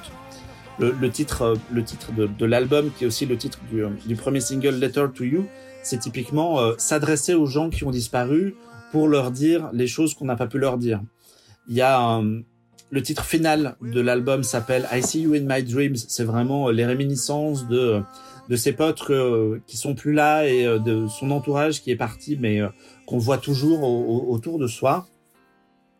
Et voilà, c'est vraiment un, un, album un peu thématique qui donne un peu l'impression d'avoir voulu boucler quelque chose de qui avait déjà été initié par les précédentes productions du boss, puisque Springsteen avait commencé à écrire une biographie qui est sortie il y a 2-3 ans maintenant, s'appelait Born to Run, qui est devenu un spectacle à Broadway, euh, notamment à l'initiative de Barack Obama qui lui avait conseillé de le faire. Et déjà, à, travers cette biographie-là, il racontait son enfance, il revenait vachement sur ses souvenirs, il en profitait pour euh, pour évoquer justement les gens disparus autour de lui et euh, et le temps qui passe. Et j'ai un peu l'impression que Letter to You, c'est un peu ça, c'est un peu l'idée d'aller au bout de ce sujet-là, de boucler une thématique et de, le prendre un peu positivement puisque euh, il y, a une des chansons qui dit mais je rentre à la maison et on a vraiment l'impression que il y a une envie de, conclure une partie de sa vie tout, en se disant mais moi j'ai encore plein de trucs à faire j'ai encore plein d'histoires à raconter et c'est le point final d'une période avant de partir vers autre chose. Donc c'est vraiment un album que moi je bah je, suis pas très objectif hein, quand il s'agit de Springsteen euh, sur, les 13-14 titres, moi je trouve qu'il y a vraiment deux trois morceaux qui sont vraiment assez fantastiques. À l'inverse, il y a un petit ventre mou à un moment donné, le milieu de l'album, à deux trois titres qui s'enchaînent pas trop et qui sont pas très très originaux en, termes de, production. Et il y a aussi quatre titres qui, pour toujours aller dans cet esprit de le passé et de euh, comment c'était avant, il y a quatre titres qui ont été ré réorchestrés et enregistrés là maintenant, mais qui ont en réalité été, ont été écrits en 1972 quand Springsteen avait 22-23 ans.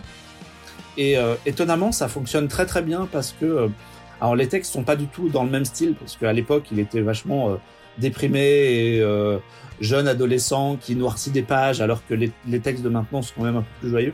Mais l'ensemble est cohérent en fait et il parvient à, inclure ces, ces, quatre titres dans des chansons modernes avec des, des arrangements de maintenant et je trouve que ça fonctionne assez bien. Je vais quand même laisser la, la parole à Alexandre, parce que j'ai l'impression que je monologue, et je sais que toi tu l'as écouté dans tous les sens. Absolument, mais est-ce que, est-ce que je suis le seul à l'avoir écouté ou est-ce que vous, euh, les autres là, vous avez... Moi, je l'ai téléchargé parce que je vis avec quelqu'un qui est fan de Springsteen, mais je l'ai pas encore écouté. Pas encore écouté non plus, mais j'en ai très envie, même si je connais Spring... Springsteen plutôt euh, au niveau euh, commercial, on va dire. Hein. C'est plus, c'est plus, sont les plus connus, voilà, les plus grands tubes. J'ai pas, j'ai jamais eu la curiosité de fouiller un petit peu plus, donc là, ça peut être l'occasion avec cette, ce nouvel album. Jean-Victor, je te pose pas la question, tu t'en tapes? Euh, j'ai essayé, j'ai essayé de démarrer l'album euh, et euh, en fait j'ai tenu deux chansons parce que ça, je ne suis pas du tout sensible.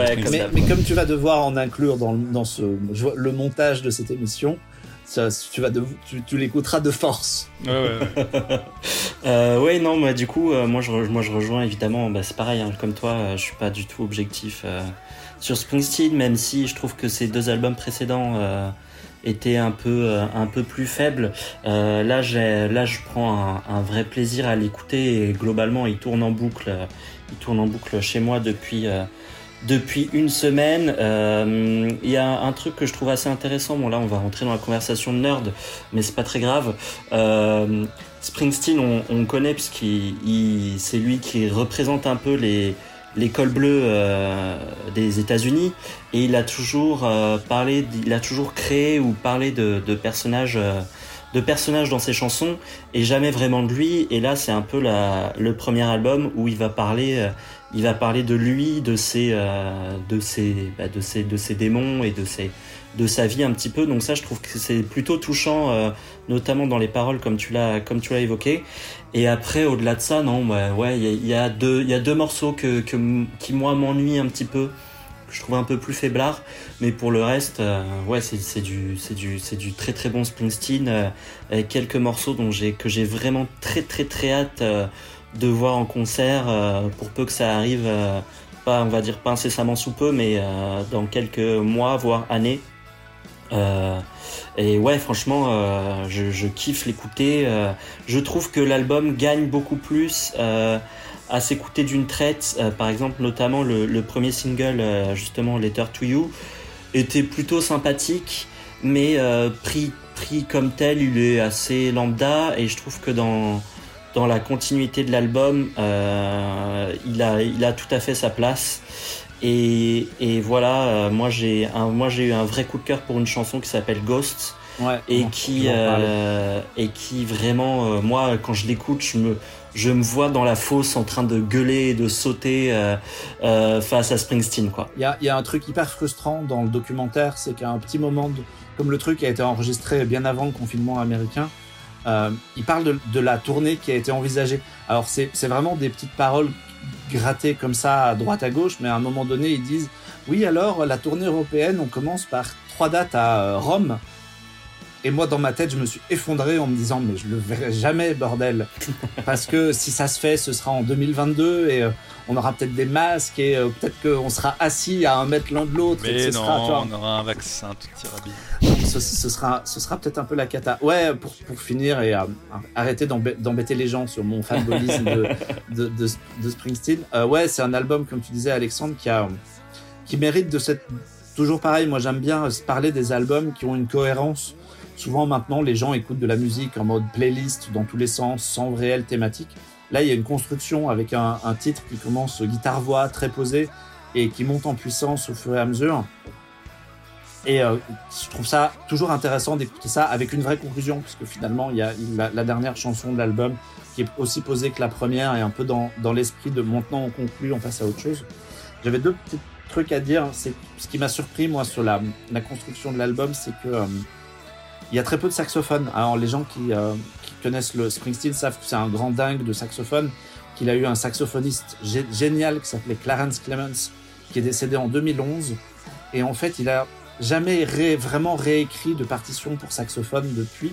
Et moi, je soupçonne, un peu dans la thématique de, de, de cet album-là et de Des gens disparus, que soit il n'a pas voulu en mettre exprès parce qu'il voulait pas euh, réévoquer, réévoquer ça, soit carrément il, bloque et il sait plus les écrire. Il y a très très peu de saxophones. Et d'ailleurs, on voit dans le film que le saxophoniste remplaçant, Jake Clemens, euh, apparaît que très brièvement. Il est vraiment mis à part. Et on a un peu l'impression que s'ils ont enregistré en live, lui, il a amené sa piste sans les autres et il est vraiment, il a enregistré tout seul. Et c'était vraiment un truc un peu, euh, bizarre pour ceux qui connaissent l'histoire et qui se disent, ah, c'est un peu un, peu triste en fait de, savoir que ça coince encore. Mais euh, moi j'ai une question justement à vous poser, euh, vous grand fan de Springsteen, parce que tu parles de l'histoire de l'album et de, la signification qu'il a dans, dans, sa carrière, mais euh, pour des gens qui sont complètement néophytes et, qui éventuellement seraient convaincus, est-ce qu'il faut commencer par cet album-là ou est-ce que, bah, enfin, est-ce qu'on peut l'écouter de but en blanc et, en étant un peu vierge de Springsteen, ou est-ce que c'est quand même mieux de commencer par autre chose pour mieux ah, en comprendre le sens? En fait, c'est, bah, je pense qu'en l'album parle de lui-même, mais pas tant que ça, parce que finalement, il construit quand même sur des personnages. Ça, c'est quand même des histoires euh, qui sont pas, euh, à part le titre Ghost, qui est vraiment un de mes préférés et qui a vraiment lui un côté hyper méta, puisqu'il parle de la musique, il parle de, il parle des guitares, il parle de, de scène. Il y a, il y a, il y a une phrase dans les paroles où il dit, euh, on, on, laissera jamais le public sortir vivant de la scène, un truc comme ça. Le reste, c'est vraiment des histoires, donc c'est abordable. Euh, en fait, Springsteen, je pense qu'il y a vraiment deux périodes. Il y a vraiment le début des années 70-80 et maintenant où le son a évolué vers quelque chose de différent. Donc, je ne sais pas si c'est la meilleure des portes d'entrée. En tout cas, c'est une bonne porte d'entrée. Ça peut être intéressant de faire les disques soit dans l'ordre chronologique, soit dans l'ordre chronologique inversé et de commencer par lui que je trouve très solide et de, euh, de remonter vers le passé en fait. Et donc voilà, et je pense qu'en conclusion de ce, montage, on calera un extrait de Ghost parce que c'est vraiment une chanson fantastique. Moi j'ai vachement aimé aussi un titre qui s'appelait Burning Train, qui est un peu l'ovni de cet album, puisque quand on lit les paroles, on dit mais ça parle pas du tout de ça. En fait, Burning Train, c'est un homme et une femme qui sont manifestement dans un lit à un moment donné où ils se disent Hé, venez, viens, on fait des trucs. Et on se regarde et on se dit, et il lui dit Emmène-moi. En fait, il lui dit Emmène-moi dans ton train en feu. Et euh, bon, voilà, après, je vous laisse, je vous laisse à votre imagination sur ce que pourrait être en train en feu dans, dans, un plumard. Et euh, il y a vachement de guitare, et moi j'aime vachement les titres très rythmés, très guitare, et du coup ça m'a vachement parlé. Et on, terminera sur Ghost, et si euh, les gens qui nous écoutent, et pour que je terminerai là-dessus, veulent découvrir le documentaire et le regardent, parce que c'est aussi une bonne manière d'écouter les morceaux, restez jusqu'à la fin du générique, parce qu'il y a une petite anecdote mignonne, et il y a une petite scène post-générique à la, à la Avengers, il y a Nick Fury qui arrive et. Et, qui, euh, et voilà. Euh, c'est un album cool, mais surtout ça donne envie, comme, comme le disait Alexandre, de refaire des concerts. Et je crois que, je sais pas si vous, vous êtes d'accord, mais dans les trucs qu'on fait pas depuis un an, quasiment, euh, les concerts, c'est quand même tout en haut des trucs qui manquent. Bien sûr. Carrément, carrément. Surtout que moi, je devais voir Elton John, donc vous imaginez ma déception. Ah, Alexandre et moi, on a toujours des places pour Pearl Jam. On espère qu'on les verra l'année prochaine. ah oui, ils étaient à... Ouais. à Lollapalooza. Ouais, exactement, ouais. On espère bien qu'on pourra aller voir Pearl Jam aussi euh, dès, que possible. Et qu'on pourra reprendre euh, une vie normale. En attendant, on va, on va conclure ici. Je vais remercier, euh, merci Pauline et Yasmina d'être venues en, en ce samedi matin matinal. Bah, merci à vous de, de m'avoir invité. Pareil, merci à vous. Pauline, on te retrouve sur, ben, sur les internets et sur le podcast Sorociné. Écoutez Sorociné, c'est cool. Tout à fait, merci beaucoup, c'est très gentil. Et Yasmina, on te retrouve parmi les membres de Bonus Tracks, le, le nouveau label de la, des podcasts pop culture qui se lance. Tout à fait. Avec les euh, procrastinateurs. Et je crois, tu as un projet de podcast autour du thé. Oui, c'est ça. Alors, c'est les podcastinateurs, justement. Mais bon, c'est compliqué à prononcer. C'était un peu le but aussi, c'était de faire répéter euh, pour que ça rentre. Et oui, je suis en train de préparer euh, le podcast Infusion avec Océane, que vous connaissez bien, hein, puisque mm. elle était avec vous. donc, on va parler de thé, on va parler de différents conseils. En fait, on veut juste faire découvrir le thé autrement, de façon un peu plus ludique, de façon peut-être pas prétentieuse. Euh, voilà, c'est vraiment, on va vraiment faire un podcast ouvert à tous. Et euh, voilà, on espère que ça vous plaira. Ça devrait être lancé euh, d'ici quelques semaines. Très bien, ben on, sera, on sera là pour, pour écouter et pour relayer tout ça. On a parlé de plein de choses, je ne vais pas refaire le sommaire en entier, mais on a, il y a plein de bonnes séries dans ce podcast pour vous occuper pendant un, mois de confinement, un, peu de cinéma, un peu de musique, un peu de BD et une expo à vivre virtuellement dans, pour encore quelques semaines. On, est, on se retrouve le mois prochain. Évidemment, je pense qu'on sera encore par Skype parce que bah, malheureusement, le temps que les choses se décoincent, on sera, on sera encore à distance, mais on a hâte de, de se retrouver tous en vrai. Euh, prenez soin de vous, écoutez de la musique, euh, allez acheter des livres. Et puis, euh, merci les gars et à très vite. Eh, Ciao. Ciao. Ciao. Ciao. I make my vows to those who've come before. I turn up the volume, let the spirits be my guide.